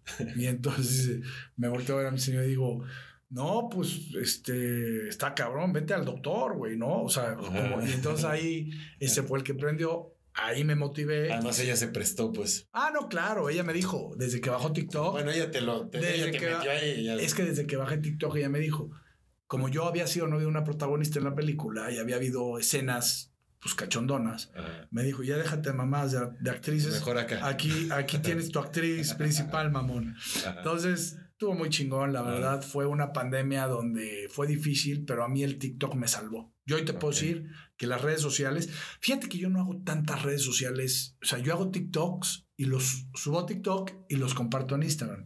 En Instagram a lo mejor subo dos, tres historias de información, pero en realidad lo mío, lo mío es el TikTok, me encanta. A ti te ha dejado cosas chidas TikTok. Cabronas. Primero, Ajá. me salvó, Ajá. me salvó mi, mi, mi encierro en pandemia. Ajá. Segundo, doy conferencias desde hace 11 años. Y entonces, Antes de TikTok. antes de, puta, mucho antes. Y entonces, cuando se paran las conferencias, que era una cosa de lo que más me gustaba, pues lo que hice fue lives en TikTok. Entonces, esa conexión de gente, Y pues por mucha más que en cualquier auditorio. mucho ¿no? más que en cualquier auditorio. Entonces ahí conecté con muchos amigos. Eso una, fue una de las cosas más bonitas que me dejó TikTok. A ti te ha dejado cosas bonitas TikTok, incluso negocio, yo, Claro. yo- yo creo. Eh, este. ¿Tú crees que aportas valor en TikTok? Pues mira, ¿O, o- o qué es lo que Yo- aportas tú en TikTok? yo aporto, creo, por lo que yo he escuchado de los de, de- de mi familia en TikTok, Ajá. porque me encuentro a gente y no mames. Y Yo creo que lo que aporto es un rato alegre Ajá. en un momento del día de alguien que está cansado o que ya se va a dormir. Porque es lo que me dicen. güey. Ok. O sea, me dicen, güey, Antes de Yo dormir. antes de dormir llego y digo, a ver qué hizo este cabrón. Y Ok. llegan y ven el, y se ríen dos, tres sonrisas y, y a dormir. O ah, estás triste y pues a ver qué hizo este pendejo. Y este. A ver ahora con qué entonces, mira, para mí, lo que yo aporto a TikTok es un momento alegre. Ok. Ahora, si está muy malo el TikTok, digo, este no es un rato alegre, es un rato de qué pendejo es este cabrón. Pero no me importa, a mí no me importa. Antes me importaba. Cuando un. cu- cuando un- Antes de los 32 años Ah, me ok. importaba. Después de los 32 años hago lo que quiero y me vale madre lo que diga la gente. La gente de por sí va a hablar. De por sí. Sí, de por sí. Hagas el plan A, el plan B o el plan C, va a hablar. Vete por el plan auténtico y con tu esencia, que porque de por sí va a hablar. Que te llene. ¿Estás de acuerdo, bro? Por supuesto. Te voy a decir una cosa, mi Edgar. Este, yo creo que esto de la pregunta de eres feliz y, Ajá. y todo esto, yo creo a todos nos llega, pero a todos nos llega, nos llega en diferentes edades. Claro. Eh, o a lo mejor nos llega muchas veces, pero cuando tomas, cuando lo tomas en serio, es cuando a lo mejor ya estás en una etapa de madurez donde haces una reflexión hacia atrás y dices, madres, güey, va caminando la vida y yo sigo en lo mismo sin tomar un plan de acción para cumplir mis sueños. Y cada vez falta menos. Y cada cada, vez menos, falta menos tiempo. ¿no? y cada vez falta menos. Fíjate que también cuando me hice la pregunta de ¿eres feliz? Como al año, me llegó un regalo que me hice yo. Digo que me ¿Qué te regalé regalaste? el no. Ok. Admitirlo. Y, y eso está cabrón, ¿no? Está muy Admitir cabrón. eso. Porque sabes que yo todo era así. Oye, que te invito. Sí. Oye, que te... Sí. Es que, ¿cómo le voy a decir que no? No, güey. Regálate el puto no ya. Di, no quiero ir. No puedo ir sin ofender. Sí, sí. Oye, mi bro, fíjate que he tenido mucha chamba y no creo poder. O no voy a ir. Oye, una disculpa, pero tengo otro evento. Oye, este, no, gracias. Qué chingón. Es decir, lo que sientes y lo Ya, que quieres. Nadie se va a morir con se va a morir. y si se muere, pues es su pedo. Es súper. Es su pedo, cabrón. ¿No? Y cuando le dices que no a algo, al le dices que sí a otra cosa y viceversa. No, O sea, sí, exacto. es- es- O algo de que, este, ¿quieres helado y por pena? No, cuando te estás cagando por mamarte el helado de chocolate, cabrón. Por Di pena, para que sí, güey. pinche gordo, ¿no? Di que sí, cabrón. O sea, mm, eso también. Ábrele las puertas al universo, güey. Dices, es que me está yendo mal en esto. Pues sí, güey, porque no, no, no, no pides, güey. ¿Por qué no dices que sí? Porque dices que no, porque te da pena ir. Que se te quite la pinche pena y pide lo que quieres y di lo que sientes, mamón. Y así vas a llegar a donde tengas que llegar. Oye, y ahora, tú das conferencias desde hace 11 años. 11 años. Y estamos en el 23. Sí. Eh, Por si alguien ve esto dentro de 40. Vas a. A huevo. ¿Cómo surgió eso, güey? ¿Por qué das conferencias? ¿Cómo, Por- cómo alguien empieza a dar conferencias y para qué? Y te digo una cosa a mi edad. Yo no entendí ese pedo, güey. Pero un día llegó Ricardo Bravo, que es un amigo mío. Estaba en el INJUVEL, en el Instituto, Instituto de la Juventud Poblana, ¿no? Y me dijo, Bernie, te invito a dar una conferencia. Y me cagué de risa. Dije, me estás mamando. No, no, no pedo, una conferencia, güey. Tengo un congreso en el TEC de Monterrey, los chavos que ya se van a graduar, y llevo a este, a este, a este, y tú. Y tú sí, sin carrera, güey. No, no, yo sin carrera y sin la chingada. Bueno, ya a lo mejor había hecho, no, no sé, no todavía no había hecho carrera. Este, tengo carrera, pero la hice online en el IEU. Ah, ok. O sea, pero la hice, Ajá. o sea, para mí, mm, o sea, porque mi carrera era hacer un negocio, una empresa. Sí, sí. Y pues yo ya tenía ocho empresas, seis quebradas y dos funcionando. Entonces le dije a, a la que me ayudaba, échame la mano, güey, subir información, pues de lo que ya hice. Entonces, para mí no fue una carrera, güey, la neta. O sea, Claro. es, es un tema como.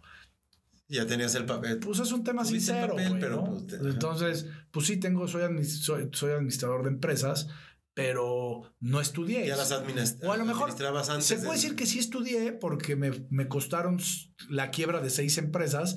A lo mejor para llegar a esas dos que todavía ¿Cuántos funcionaban. doctorados es eso? Cabrón? ¿cuántos doctorados es eso? ¿Y cuántas lágrimas, cabrón? No, no mames, güey. Sí, sí, sí. Pero bueno, no hay éxito sin pasar por el fracaso. un güey. fracaso, claro. Eso los chavos no lo entienden, güey. Piensan que tienen que ser exitosos a la primera y que todo llega en putiza. Y, no, Y que un título te asegura No, un título no te asegura ni madre, güey. No, ni madre. Aquí lo que te asegura el éxito es la perseverancia, los huevos que debes de tener para levantarte. Yo siempre lo he dicho. El arte de todo emprendedor es ir de fracaso en fracaso sin perder el entusiasmo. Te llegó el vergazo, el putazo, órale, papá. Párate, cabrón. Oye, ¿te dolió mucho? Pues órale, no hay pedo. Súbese, Quédate, súbese quédate, ratito. quédate en el hoyo un rato. Pero luego te me subes, papá. Llórale dos días. Llórale dos, pero tres días, pero ya, vámonos. Porque se, va, se vale llorar. Se vale llorar. Y sabes que yo soy ahorita fanático del tema de conferencias, de ponencias, de podcast, De ver. de sí, de ver y de, y, Y de, y, de, que si me invitan me Sí, ir como contigo. Eh, porque esto antes no estaba, güey. Los chavos pensaban, carnal, que un empresario o un deportista o un lo que tú quieras exitoso era porque puta le llegó su papá o la no, pero no conocían la historia, güey. Que Michael Jordan nació así. Y todos, todos en esta vida, Edgar, tenemos una historia que contar. Claro. No todos tienen los huevos de sentarse enfrente de un micrófono, abrir su corazón, Y contarle. pero los que sí lo tienen, Claro. hay que aprovecharlo. Porque entonces escuchas una historia, te identificas con algún momento de esa historia y entonces dices, no mames, pues yo pensé que el Bernardo era exitosísimo en sus empresas y que le había llegado así. Y ve, güey, quebró seis, ahorita está jodido, está echándole huevos para levantar Y es de huevos eso. Es de huevos, por eso te digo que no todos tienen los huevos. Pero los empresarios que hoy ya son una eminencia y son billonarios y ya pasaron por tantos fracasos y tantos baches y tanta sangre, tantas lágrimas, que lo cuenten, cabrón. Porque eso va a hacer que los chavos se motiven a darse en la madre. Claro. ¿Sí me entiendes? Porque los chavos piensan, no, la primera conferencia que di fue así. Me invita Ricardo Grau, le digo, no, no, pues estás, ¿cómo? Pues van tres cabrones. Uno fue seleccionado nacional mexicano de fútbol soccer. El otro, y capitán de todo. El otro es eh, un cabrón que estudió en Harvard y que tiene un libro mamador. El otro es un cabrón que tiene 127 este, franquicias. ¿Yo qué, güey? Yo tengo ¿Qué pedo? una cadenita ahí de supers, güey. Troné tantas en tantas empresas, güey. O sea, ¿qué? No estudié. Me dice, güey, cuando cuentas tu historia, conectas con la gente, güey. Porque así nos pasa a nosotros cuando estamos contigo, estamos en la sobremesa o estamos acá, conectas porque platicas y nos sirve de algo. Exprésaselo a los chavos, cabrón. Desde la época de las cavernas, las historias es lo que ha hecho que la humanidad. ¿Qué tal? Sí, pues, En la pared. Supuesto. Claro, güey. En la, en la roca, güey. Entonces me invita y yo soy eh, creyente de un, de un sistema del secreto de- del poder de la atracción y, y vi una película en su momento y me encantó. Yo también me la. Y entonces, en su momento. ah, Sí, hice sí, mi tabloide, lo puse en mi, en mi, en mi este, vestidor, con imágenes, un collage de revistas, güey. Todavía ni existía, eh, eh, o sea, no existía el tema del digital, no existía el internet, güey. Yo Sí, tenía claro. 14 años. Sí, había DVD, güey. Sí, Era lo no, más digital no que había, mames, güey. había... Deja DVD, güey. Había beta y VHS, güey. No. Pero cuando el no, secreto va. ya. Ya, yo ya, vi sí, DVD, ya, ya, ya, el DVD. Sí. Sí, yo lo vi en una camioneta, en un trayecto. Entonces, hago mi tabloide y en mi tabloide había un escenario Ajá. y había fotógrafos y la china, porque yo algún momento de mi vida dije, tengo que pararme en un escenario y decir algo. No sé qué chingo voy a decir, no sé si, no sé, pero yo quiero Pero estar en un escenario.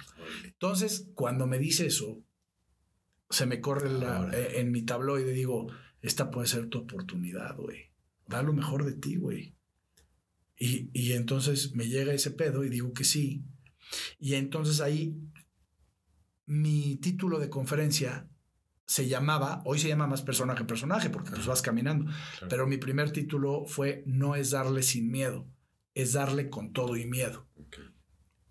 Porque yo dije, me estoy cagando de miedo, porque me voy a subir a, a dar una fácil, conferencia no. al TEC de Monterrey y no tengo ni preparado nada, tengo que prepararlo, voy a tener que salir de mi estado de confort y para mí el estado de confort es el peor enemigo del crecimiento. Entonces, si yo quiero crecer, pues tienes que salir de tu estado de confort. Entonces, Aunque la cagues. aunque la cagues, güey. Y la cagué muchas veces, pero después de cagar la 10, pues la usaba ya, ya te va a salir bien, ¿no? O la 20 Alguna, alguna. Alguna. Pero hay que chingarle, Y si no le cambias de Y lado. si no le cambias de Laredo. Entonces, me clavo ahí y digo, sí la voy a dar, cabrón. Y la doy, gracias a Dios. El todavía le dije, oye, me pones al final por si la banda ya se está aburriendo, ya se pueden ir. Ok. Y ya, no, o sea, ya no. queden a huevo, No, es que ve, güey, piensa Claro. siempre en, en lo. En el peor En escenario. el peor escenario, güey. sí, sí. Y así fue, carnal. Órale. Me subo, me estaba yo cagando de miedo. 10 minutos, güey. Diciendo pura pendejada, trabándome, hasta que me acuerdo de la palabra que me dijo mi esposa y me la sigue diciendo, que ahorita fue mi conferencia número 78, Wow. y me acuerdo perfecto de las palabras, y cada vez que voy a entrar a una conferencia, le marco, le digo, gorda, estoy nervioso. Y me dice, sé tú, cabrón, sé tú. Di lo que venga de tu corazón. Y que te lo diga la persona que más te conoce, güey. En la que más confías, güey. Es mi, es mi guía, mi señora es una pistola, güey. Muy cabrón. Mi señora siempre ha estado conmigo en las buenas, en las malas, en las peores. Siempre lo que me dice es, ¿sabes, güey? Es mi ángel de la guarda. Me dice, sé tú, cabrón. Ahorita en la última conferencia me estaba yo cagando de miedo y le hablo, gorda, me estoy cagando. de miedo". Sé tú. Siempre tiene las palabras precisas y perfectas para hacerme esto. Tienes razón, güey. Y ahí estoy. Te doy mi conferencia, soy yo, abro mi corazón, encuero el alma y me fascina. Wow. Entonces, Trabajo di la en equipo, trabajo en Te equipo. paras en el escenario, güey. pero tienes a- Trabajo en equipo. a- a- Y, y la verdad, increíble, mi señora, güey. Siempre ha estado y siempre espero que esté. Eh, tenemos una buena frase, mi señora y yo, de no existen parejas felices. Existen personas felices que hacen pareja. Wow.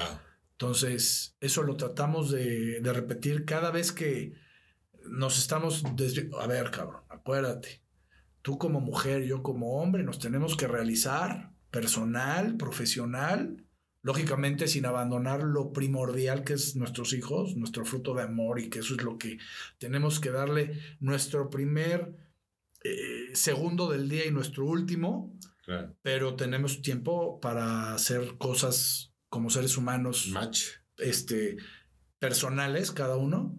Y yo te voy a apoyar en todo y tú me vas a apoyar en todo y así vamos a crecer como seres humanos y así hacemos una pareja feliz. Entonces, así es como lo hacemos, lo tratamos de hacer.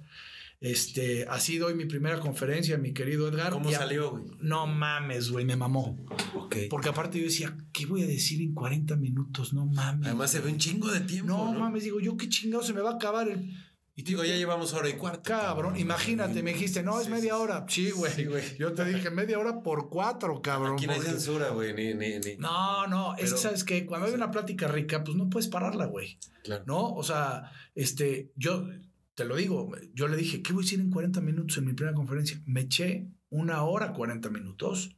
Wow. Al final se quedaron los chavos, se pararon al final a acercarse y, oye, me conecté contigo, me, me encantó. Y de ahí empezaron las llamadas.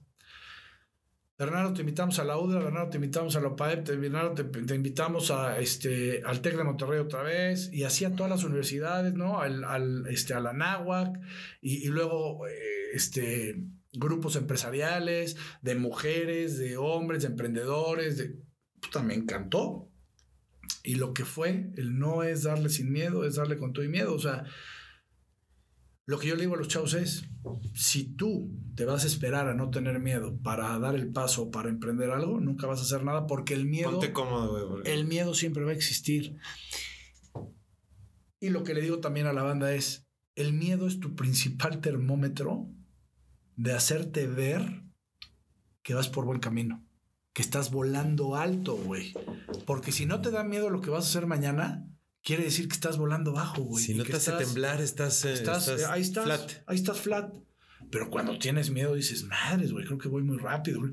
Y también es bueno y rápido. Te vas a meter unos putazos divinos, güey. Pero créeme que vas a aprender más rápido y vas a llegar a tu objetivo Pues como andar en bici. como ¿no? andar O sea, en bici, cabrón. güey, me voy tienes a que caer, aventar. pues, pues, me sí, güey, pues te su- caes.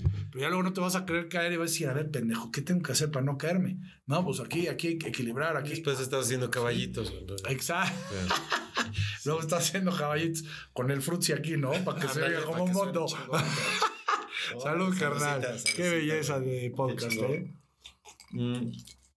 Mi Bernie, de ahí para acá sigues dando, llevas 11 años dando conferencias. Sí, increíble. ¿A quién das conferencias? ¿Quién, quién- quién puede ir a una conferencia tuya? Por ejemplo, ahorita me invitaron a una que voy a dar en Toluca, otra que me han invitado ahorita que, que todavía no tengo pasaporte por el tema de lo de la cárcel y eso, pero estoy esperando. Pequeño detalle. Estoy esperando ya mi pasaporte. Digo, no tengo ni antecedentes penales ni nada. Cero, no hubo delito. Nadie sabe que estuviste en la cárcel. No, sí, todo el mundo. Ayer me dijeron lo mismo. Oye, güey, no. Oye, nadie se ha enterado, Nadie se ha enterado. Oye, pero este, hubo un acuerdo de pues el pasaporte un año de para Ah, que bueno, no, pues, no, bueno. ya estoy esperándolo. Ya se cumplió el año, ya estoy en proceso. Porque me han hablado de Colombia, de Panamá, de Guatemala, de Estados. Unidos, para ir a dar conferencias, güey. Entonces está poca madre. Ahorita voy a dar una en Toluca. Este, la última, la penúltima fue en, en Chihuahua, en Culiacán. Es este, que chingón que, que hay madrazos que te han llevado cosas chidas, ¿no? Y, no por- porque incluso este tema de, de- Porque se enriqueció tu historia con el tema de la cárcel, güey. Sí. O sea, o sea, Sí, irónicamente, sí, güey. claro, O sea, fue, o sea, y, y en otros aspectos de tu vida, ¿no? Te fue chido, pero. Se, se enriqueció mi historia. Eso está chingón. Ajá. Pero, tío, ¿qué fue lo que más enriqueció? Mi espiritualidad. Claro. Y entonces no es lo mismo dar una conferencia, aunque la parte de la cárcel, pues sí, es la más morbosa y es cómo es, cómo- la escandalosa, ¿no? Pues sí, pero claro. toda la parte anterior de mi conferencia, yo ya la veo de otra forma por haber estado en la cárcel. O sea, por esa vivencia, la cuentas de otra manera. Reconectas para atrás. Reconectas, pero la cuentas de otra. O sea, ves tú, o sea, antes la contabas normal y ahora la cuentas desde lo espiritual y puta, es una belleza. bro. La verdad, yo cada vez que hay una conferencia me conecto con mi historia, la revivo, se me salen las lágrimas, se me salen las carcajadas. Te y sigues eso- poniendo nervioso y le hablas a no René. mames, yo me pongo nervioso en todas las conferencias. En todas, brother. Ok. Es más, ahí sí te voy a decir una cosa. En los podcasts ya no. Antes sí. Antes me invitaban al podcast de, oye, este, te invito al podcast. Me ponía nervioso, puta, a ver qué me preguntan. La china y me sentaba y nervioso y ya luego aflojaba.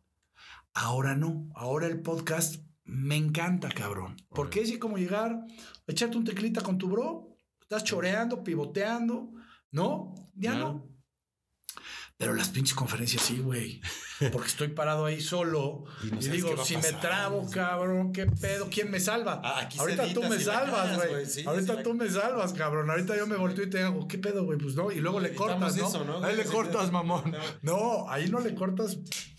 Nada, güey. Aquí me dijiste que no la editara cuando fui por los hielos. Oye, me pasó. Ah, no le No cortes. lo voy a editar. No le cortes, oye. el- el- la voz del hielo. La La banda que nos esté escuchando en ese momento va a decir, me voy a chingar un tequila. Claro, se va. Ah, huevo. Oye, carnal. Me acuerdo perfecto. Una de las mejores conferencias para mí, para mí, Ajá. fue la 49. ok. Entonces yo era subsecretario de Desarrollo Económico del Estado y me dice el, me hizo un, un rector, el rector de la UPMP me dice, oye Bernardo, este, me gustaría que tenga un congreso de cinco días y el viernes quiero este, tu conferencia porque va a haber speakers los cuatro, los cinco días, pero tú vas a ser el único del viernes y, y haces el cierre. Y yo le dije, va, va. Oye, ¿y ¿de qué hay que hablar? Le digo, ¿de qué hay que hablar? Me dice, pues de cabrón, este, pues tú eres subsecretario de Economía del Estado, de Economía del Estado, háblale del CONACI, del INADEM, de ProMéxico, de cómo bajar fondos a estos chavos que quieren emprender, todo, ¿no? O sea, echas cosas de las que están preocupadísimos. Ah, ah, bueno. Mm. Le digo, va. Llego el viernes. Ah, ya me voy para la conferencia, 10 de la mañana, era la conferencia, 9 de la mañana, estoy ahí. Ya me voy, me dice mi señora, ¿a dónde vas? Le voy a dar una conferencia. ¿A dónde? Pues a la UPMP. Me dice, ¿estás nervioso? Y le digo, sí, muy cabrón. Me dice, ¿por? Le digo, pues cabrón, voy a dar una conferencia. Este. Me dice, pero pues es la 49, güey. Pues ya, ya, te la sabes. tienes callo, ¿no? Pues, Ya tienes callo. Le digo, no sé qué me pasa, pero yo en todas las conferencias que doy me, me estoy cagando antes de subir. Le digo, ¿tú no lo harías? ¿Tú, tú no te pondrías nerviosa? Dice, pues sí sé que voy a decir, pues no. Pues yo, y mi, mi esposa es muy, muy estudiosa, muy culta, es nerd, es Ok. este, mención honorífica en la IBE. Sí lee. No mames, lee cinco o seis libros diarios, este, al, al mes, diarios, o sea, no mamón. este, al, al mes, güey. O sea, es, pues tiene lo de escape de letras, es una chingona, güey. No, muy cabrón. Entonces le digo, oye, no me quieres acompañar, pues no me acompañas desde la número 6, 7 y pues para que también me des feedback, pues de qué pedo. Me dice, va. Se sube al coche, vamos, llegamos, el rector Atamay nos recibe. Me dice, Bernardo, estoy preocupado, me dice el rector. Le digo, por, dice, cabrón, llevamos cuatro días de congreso. Y los chavos a los 10, 12, 15 minutos agarran el celular y les vale madre lo que está diciendo el cabrón ahí enfrente. Le digo, rector, ¿y usted quiere que yo hable de, de- del INADEM y de que si ProMéxico y la China? No, mames. Le digo, no, déjame hablarles de la vida, cabrón. Déjame hablarles de los putazos, de los fracasos. de- Me dice, haz lo que quieras, cabrón, pero préndelos. Le digo, sí. ¿Cuánto tiempo Seguro. quiere? Me dice, una hora. Una hora, puta, yo te, te agradecería que si los tienes una hora, sería sensacional. Oye, Me- pero antes 40 minutos te daba miedo. me daba miedo. No, me decían una hora. Sí, güey. No, ahorita una hora no mames, no me alcanza. Entonces, No, ya vi, güey. no, de repente me meto, güey, a la conferencia. Iba mi esposa, primera fila con el rector, 1200 chavos, güey. Me subo y empiezo, pum, pum. Dos horas y media le digo al rector, señor rector, usted dice, ¿le paramos o ya nos vamos? Y todos, no, que se... Y puta, y me bajaba yo al público les daba el micrófono y tú qué piensas. Y Ni el señor de los. Interacción, güey. Cuatro horas, 20 minutos duró la conferencia, güey. No mames. Cuatro horas. Eras el último. No, no, era el único del viernes. El único. Era el cierre. Había dos, tres speakers lunes, martes, miércoles, jueves y yo el viernes Cerradas. solito. Entonces me le eché, salimos 2.20 de la, maña- de la tarde, güey. Me invitó a cenar el rector, a comer, perdón. Me dijo, vamos a comer. Antes. Después. no, no, ya acabó. Ah. Y me dice, vamos a comer. Y le digo, rector, me tengo que ir a dormir, güey. O sea, cuatro horas, güey, hablar con esa intensidad, cuatro, o sea, porque yo me vuelvo intenso y lloro y río y la chingada. La neta, me tuve que ir a dormir, o sea, porque la energía la dejas ahí.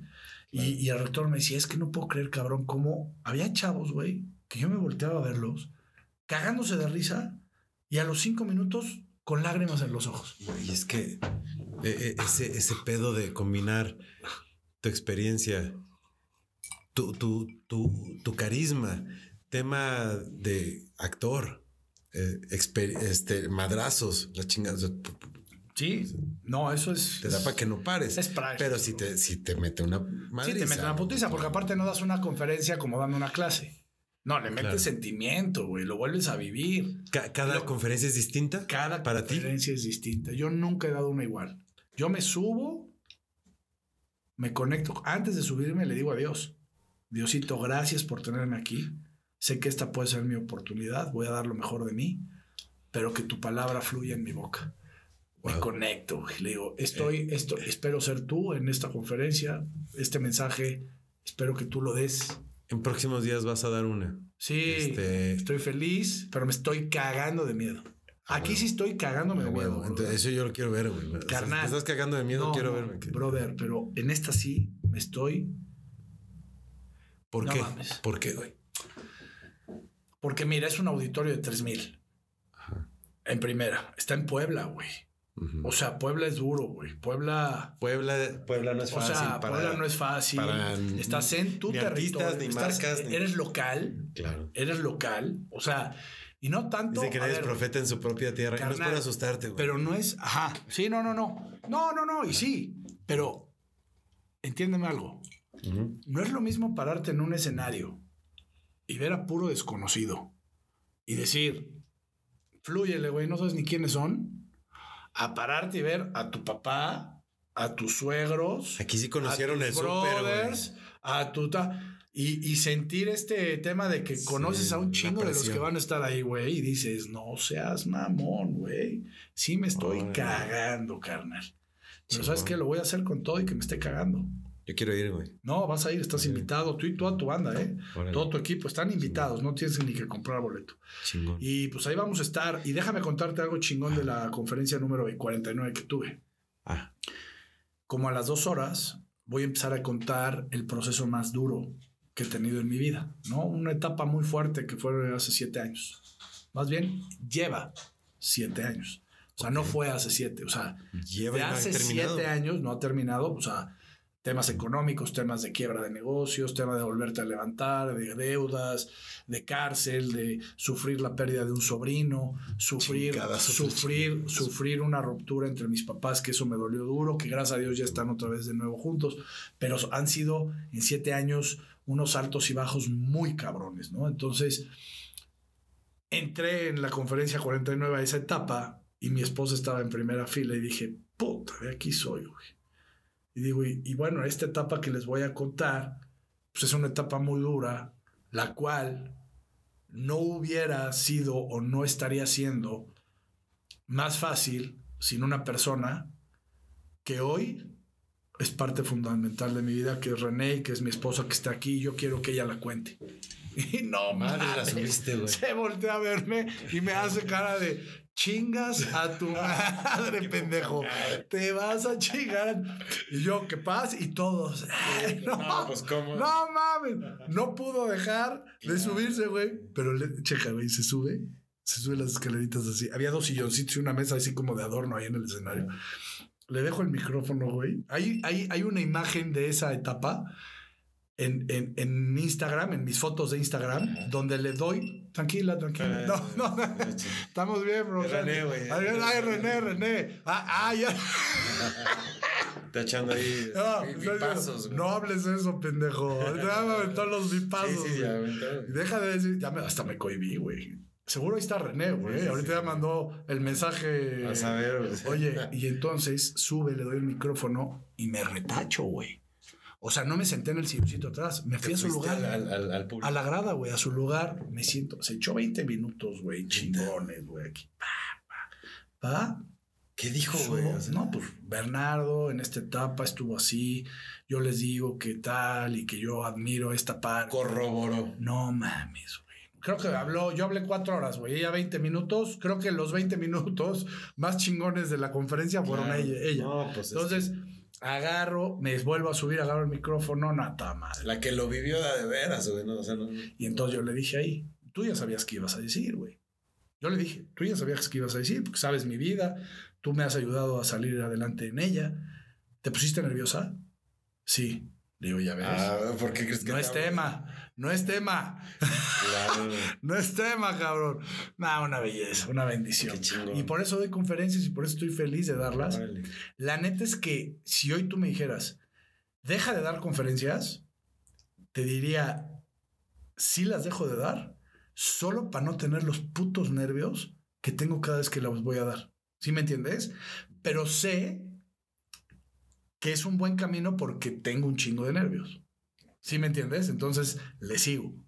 No, y, y- y eso de, de, de- de huevos contar tu historia no, no es este, no, no es fácil, güey. O sea, todos traemos cosas atrás que nos gustaría contar, pero no a todo mundo, pero no, No es de toda fácil. forma.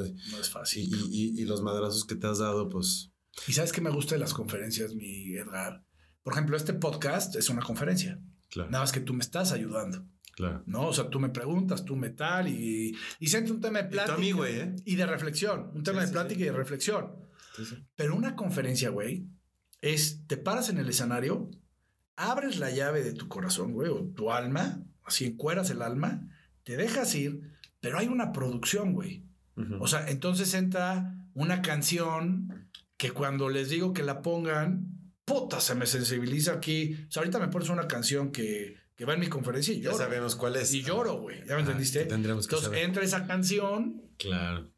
y, ento- y le subes a todo volumen, y entonces todos conectamos y esa es la energía. Chingón. Ese es el privilegio de tener. Aquí tenemos a tu equipo de producción que son a sí. toda madre, están Eh, eh, es conectados. Omar, mi socio, ¿eh? Omar es un tipazo, cabrón. El Omarcito es el socio, pero estaba aquí tu equipo de producción. Sí, Está aquí sí, afuera. sí, sí. Entonces, o sea, imagínate tener aquí a mil cabrones escuchándonos, güey.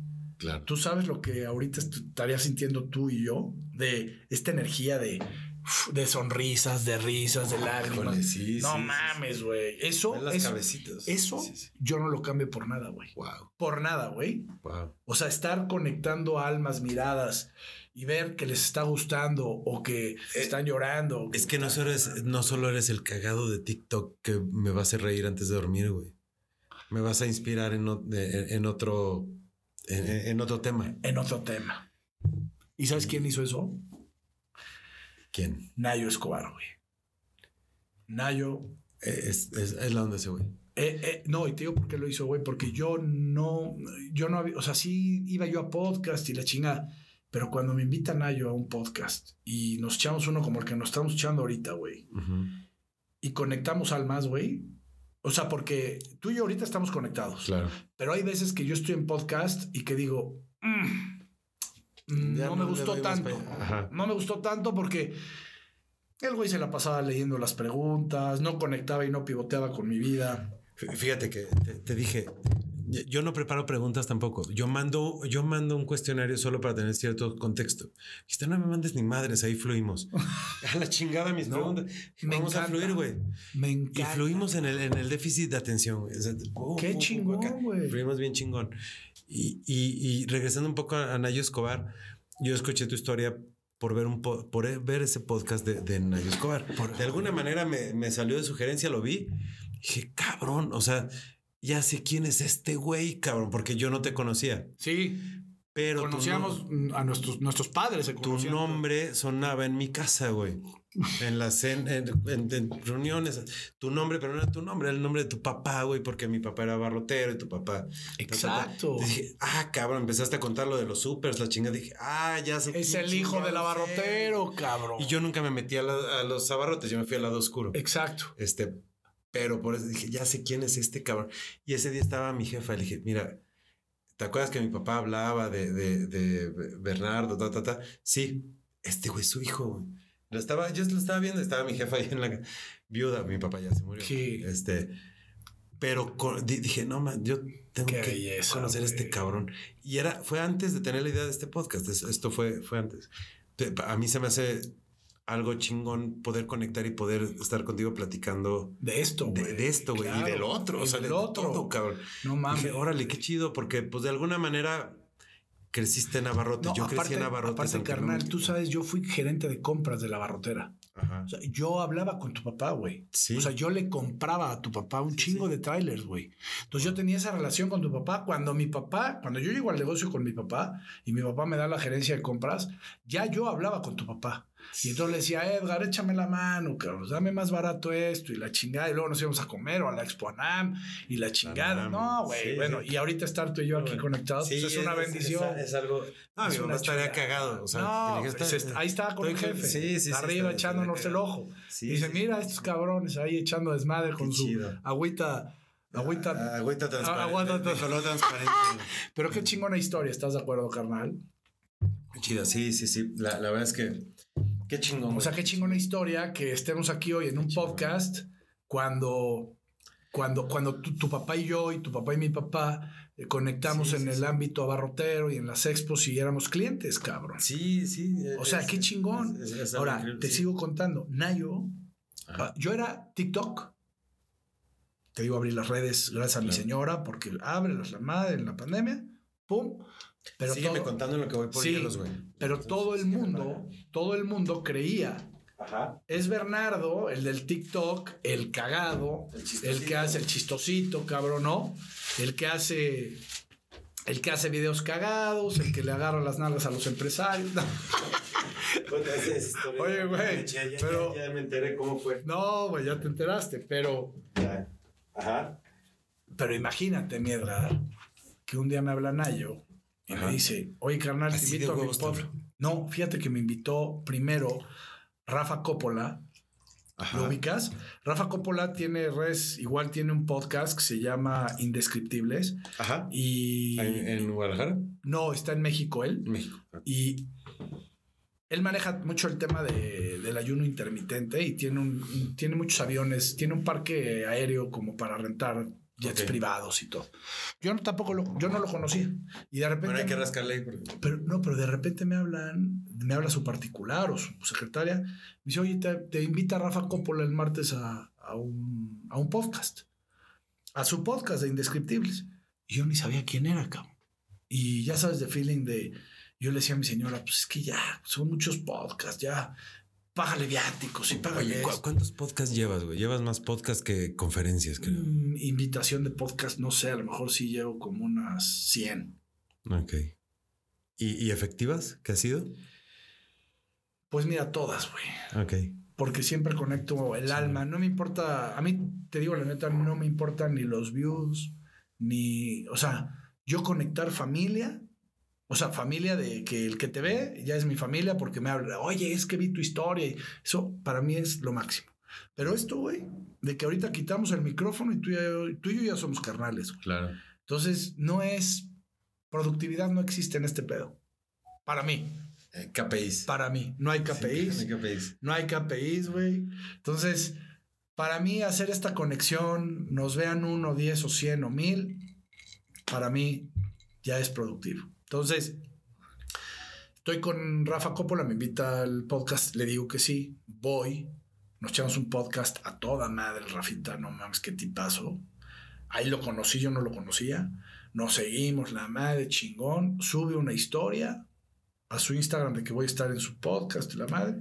Y Nayo le marca y le dice, oye, cabrón, dile al pinche Bernie que le llevo buscando un año y no me contesta. Y yo, no mames, ¿quién es Nayo? No, espérame, a ver, pásamelo. Oye, Nayo, pues yo, ¿cómo que no? Pues si yo contesto todos mis mensajes y hasta mando audios por Instagram. ¿Dónde, dónde Ca- me has estado buscando? Cabrón, ¿dónde me has estado buscando? Pues por Facebook. No, pues pinche Facebook yo ya ni lo veo, güey. Pero, este, ¿qué pedo? No, pues te invito a un podcast aquí a Monterrey.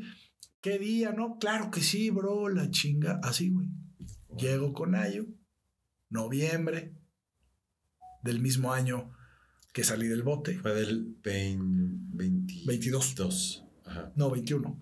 21. Noviembre del 21. Ujú. Llego al podcast del mismo año que salí de la cárcel. Ay, venías calientito, cabrón. Yo salí 31 de marzo del 2021. Noviembre llego al podcast. Me echo el podcast con Nayo a toda madre, no mames. Así como, te lo juro, no es broma, pero así como este.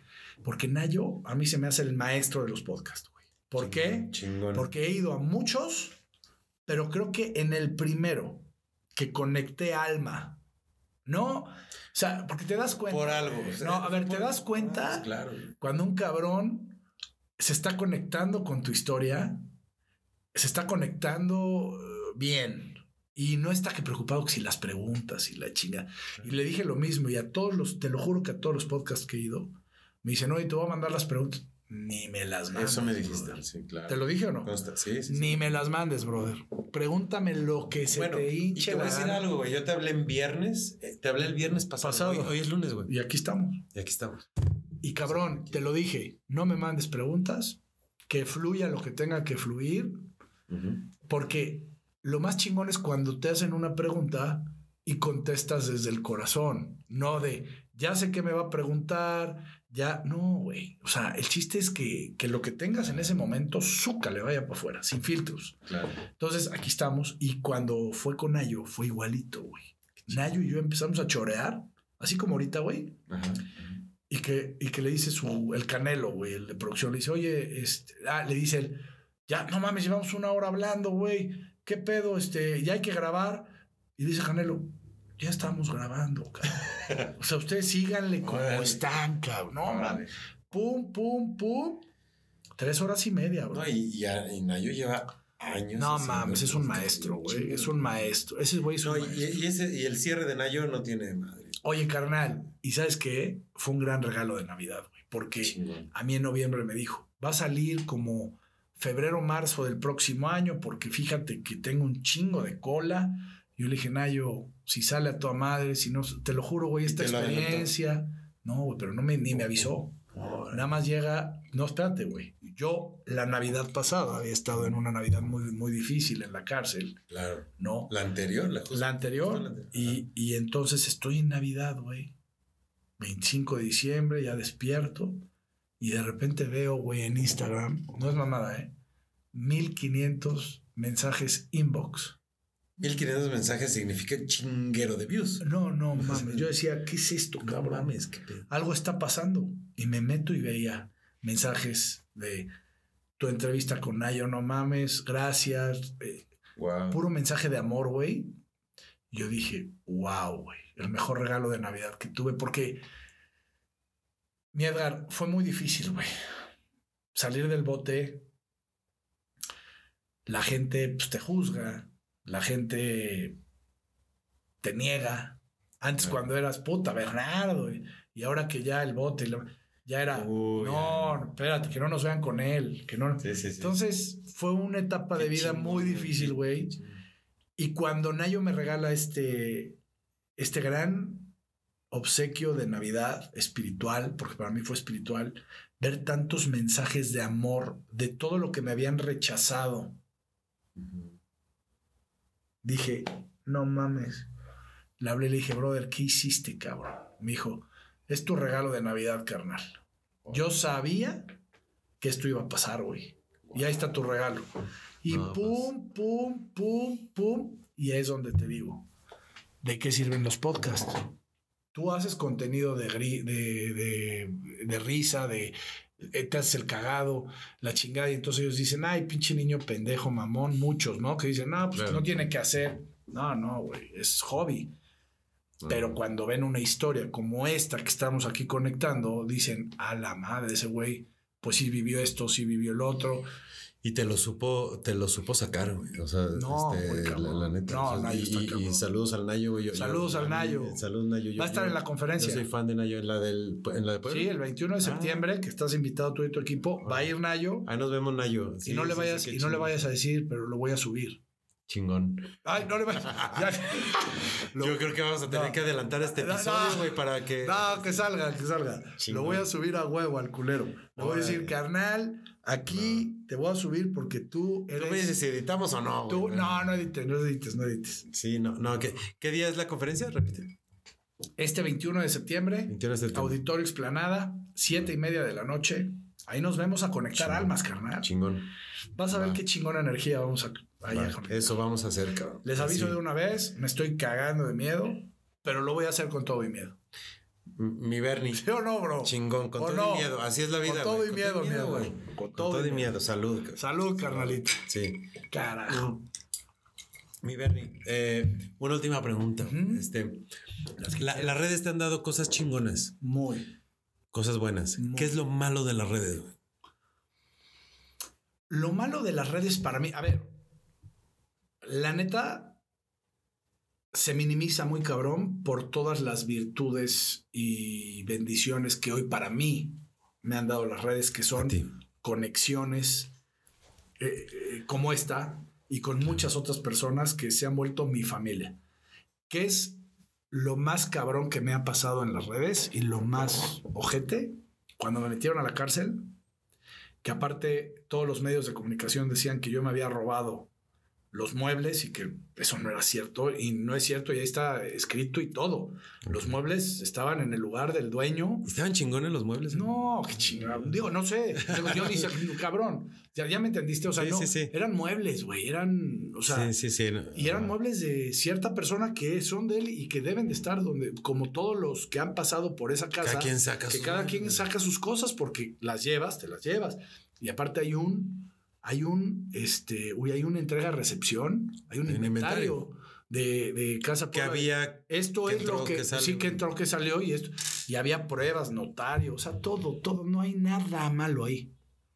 Por algo estás aquí. Pero los medios de comunicación, pues lógicamente, no todos, pero se vendían. Ah, que hay que anunciar, que hay que publicar, que hay que. Y hay saqueo en Casa Puebla y, este y se robó los muebles. ¿Cuáles, güey? Si ahí está todo, ahí está el inventario, ahí está todo, ahí está el notario, ahí está todo, porque era ejercicio indebido de la función pública, que era que yo no tenía la facultad para dar la orden de sacarlos, pero tampoco di la orden yo. O sea, yo fui un intermediario en medio, estaba. ¿Me puede dar? Sí, señor, sí, sí, claro. Fírmele. Pum, y ya. No, y yo estaba de testigo ahí, pues firmé. No, y si quieren saber la, la historia a detalle, vayan al de Nayo Escobar. A la de Ahí Nayo, está la, la- la historia completita Nayo, chingona y, madre. y- donde conecté con este cabrón. Y con Nayo, ¿eh? Y con Nayo, Nayo Fue lo primero que vi en Nayo, güey. O Sí. sea, la, neta. No, es un tipazo ese cabrón. Chingón, chingón. Entonces, carnal, fue una etapa muy dura, donde, la verdad, mm, no, no es por mamón ni nada, pero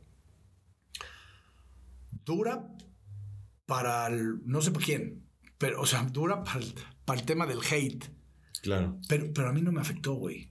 O sea, te lo juro que todo lo que decían, que pinche ratero, güey, a mí me valía madre, güey. O sea, porque, como tú dices, Después de la cárcel o, o antes. cuando me metieron, que empezaron, ya regresa los muebles, pura mamada, que yo decía, aparte era Twitter, Twitter que, Ah, no, bueno. bueno, es una... la, la toxicidad. es la este, toxicidad más cabrona que existe en el mundo. O sea, en TikTok nunca hubo un hate, siempre fue positivo. O sea, entonces, a lo que voy yo con el tema de las redes es, yo creo que la gente que se presta o dice, me voy a clavar a las redes sociales, tiene que tener la conciencia de saber que vienen putazos, que vienen putazos de gente, pues que está agria con su vida, que le encanta ver la vida de los otros, que se refleja en, en su dolor. La parte difícil de las redes sociales es cuando entra el hate, o sea, cuando entra el hater de, de que no le parece o que oyó o que vio el título de la noticia, saqueo a Casa Puebla, güey. Y entonces dice, es un rata, pero ni leen ni saben. Si te vas Y con el encabezado. Ese medio de comunicación fue pagado, güey. Bueno, o sea, ya sabemos cómo. ya sabes cómo pero Pero ahí no nos metemos. No nos metemos. Andamos chidos hoy. No, no nos metemos, Sí. pero entonces así opera, pero la gente pues cree lo que lee en el título, lo que dice alguien que... Entonces, yo creo que eso, lo, eso es lo que puede ser sumamente difícil para las personas que se meten a redes sociales y que no tienen esa piel de cocodrilo donde no te tiene que importar lo que diga la gente. Claro. Yo te puedo decir algo. Yo hoy estoy en las redes sociales, encuero mi alma, abro mi corazón, abro la regadera, que fluya. Al que le guste, qué padre. Al que le siembre yo una semilla para poder crecer como seres humanos, qué chingón. Y al que le cague yo la madre, también me vale madre. ¿Sí me entiendes? Y entonces Sí. ahí es donde tú ya te puedes prestar a ser una figura pública o a salir en redes o a abrir tu vida o a ser un espejo de lo que haces todo el tiempo. Y chingón encontrar en redes sociales valor, diversión, entretenimiento, distracción. A ver, para mí las redes sociales han sido una salvación, brother. ¿no? Y siempre te lo voy a decir, digo, ahorita en mi etapa de lo que llevo de redes sociales para acá, el 98% han sido bendiciones, ¿no? Este, hay que saber llevarlas, lógicamente, o sea, este, pues hay, hay ciertos candados que debes de tener para no tener este tipo de inseguridades, ¿no? Inseguridades de, pues, de, de- de todo lo que... ta- Porque también hay cosas negativas, güey. No solamente Claro. de política, eso no. O sea, cosas negativas que ahí están pues, todos buscando a ver qué haces, dónde estás y qué ya para, lo sabemos. para hacer cosas malas. Pero teniendo bien sus candados, teniendo bien tus valores, este, sabiendo quién eres y hacia qué vas, yo creo que las redes sociales son una gran ventana eh, y una libertad de expresión impresionante, tanto para las cosas que amas, las cosas que sientes y las cosas que tienes que decir. Híjole. La neta. Mi, mi Bernie, hoy aprendí cosas que no sabía de ti, confirmé unas que sí sabía y me voy bien contento, güey. No, hombre. La- confirmo que eres un hiperactivo total. Somos hiperactivos. Somos. Somos Que team somos. hiperactivos. Ah, Hiperactivos, güey. Con déficit de atención, team, hiperactivos con déficit de atención. Sa- saludos, Oye, carnal. Gracias a ti, Muchas mi querido gracias, Edgar. Gracias, gracias. de veras, brother. Gracias por invitarme. Gracias, cabrón. Gracias Este, a todo tu equipo, que la verdad encantadores todos, a tu socio. Este, Gracias. espero que muy pronto, ahí el 21 de septiembre, nos veamos en, Nos vemos en en, la, conferencia. en la conferencia. Ahí Nos a vamos a conectar almas chingón, la vamos a pasar bien. Y a toda la banda decirles que lo que sientan, lo hagan. Que lo que vibren, lo realicen y que, y que no tengan miedo de, de- Y que si tienen miedo, lo hagan con todo y miedo. A huevo. A huevo, bro. A huevo. ¿Eh? Ya estás. ¡Ánimo! Somos hiperactivos. Somos hiperactivos. A huevo. ¡Ánimo, banda! En live. Corte.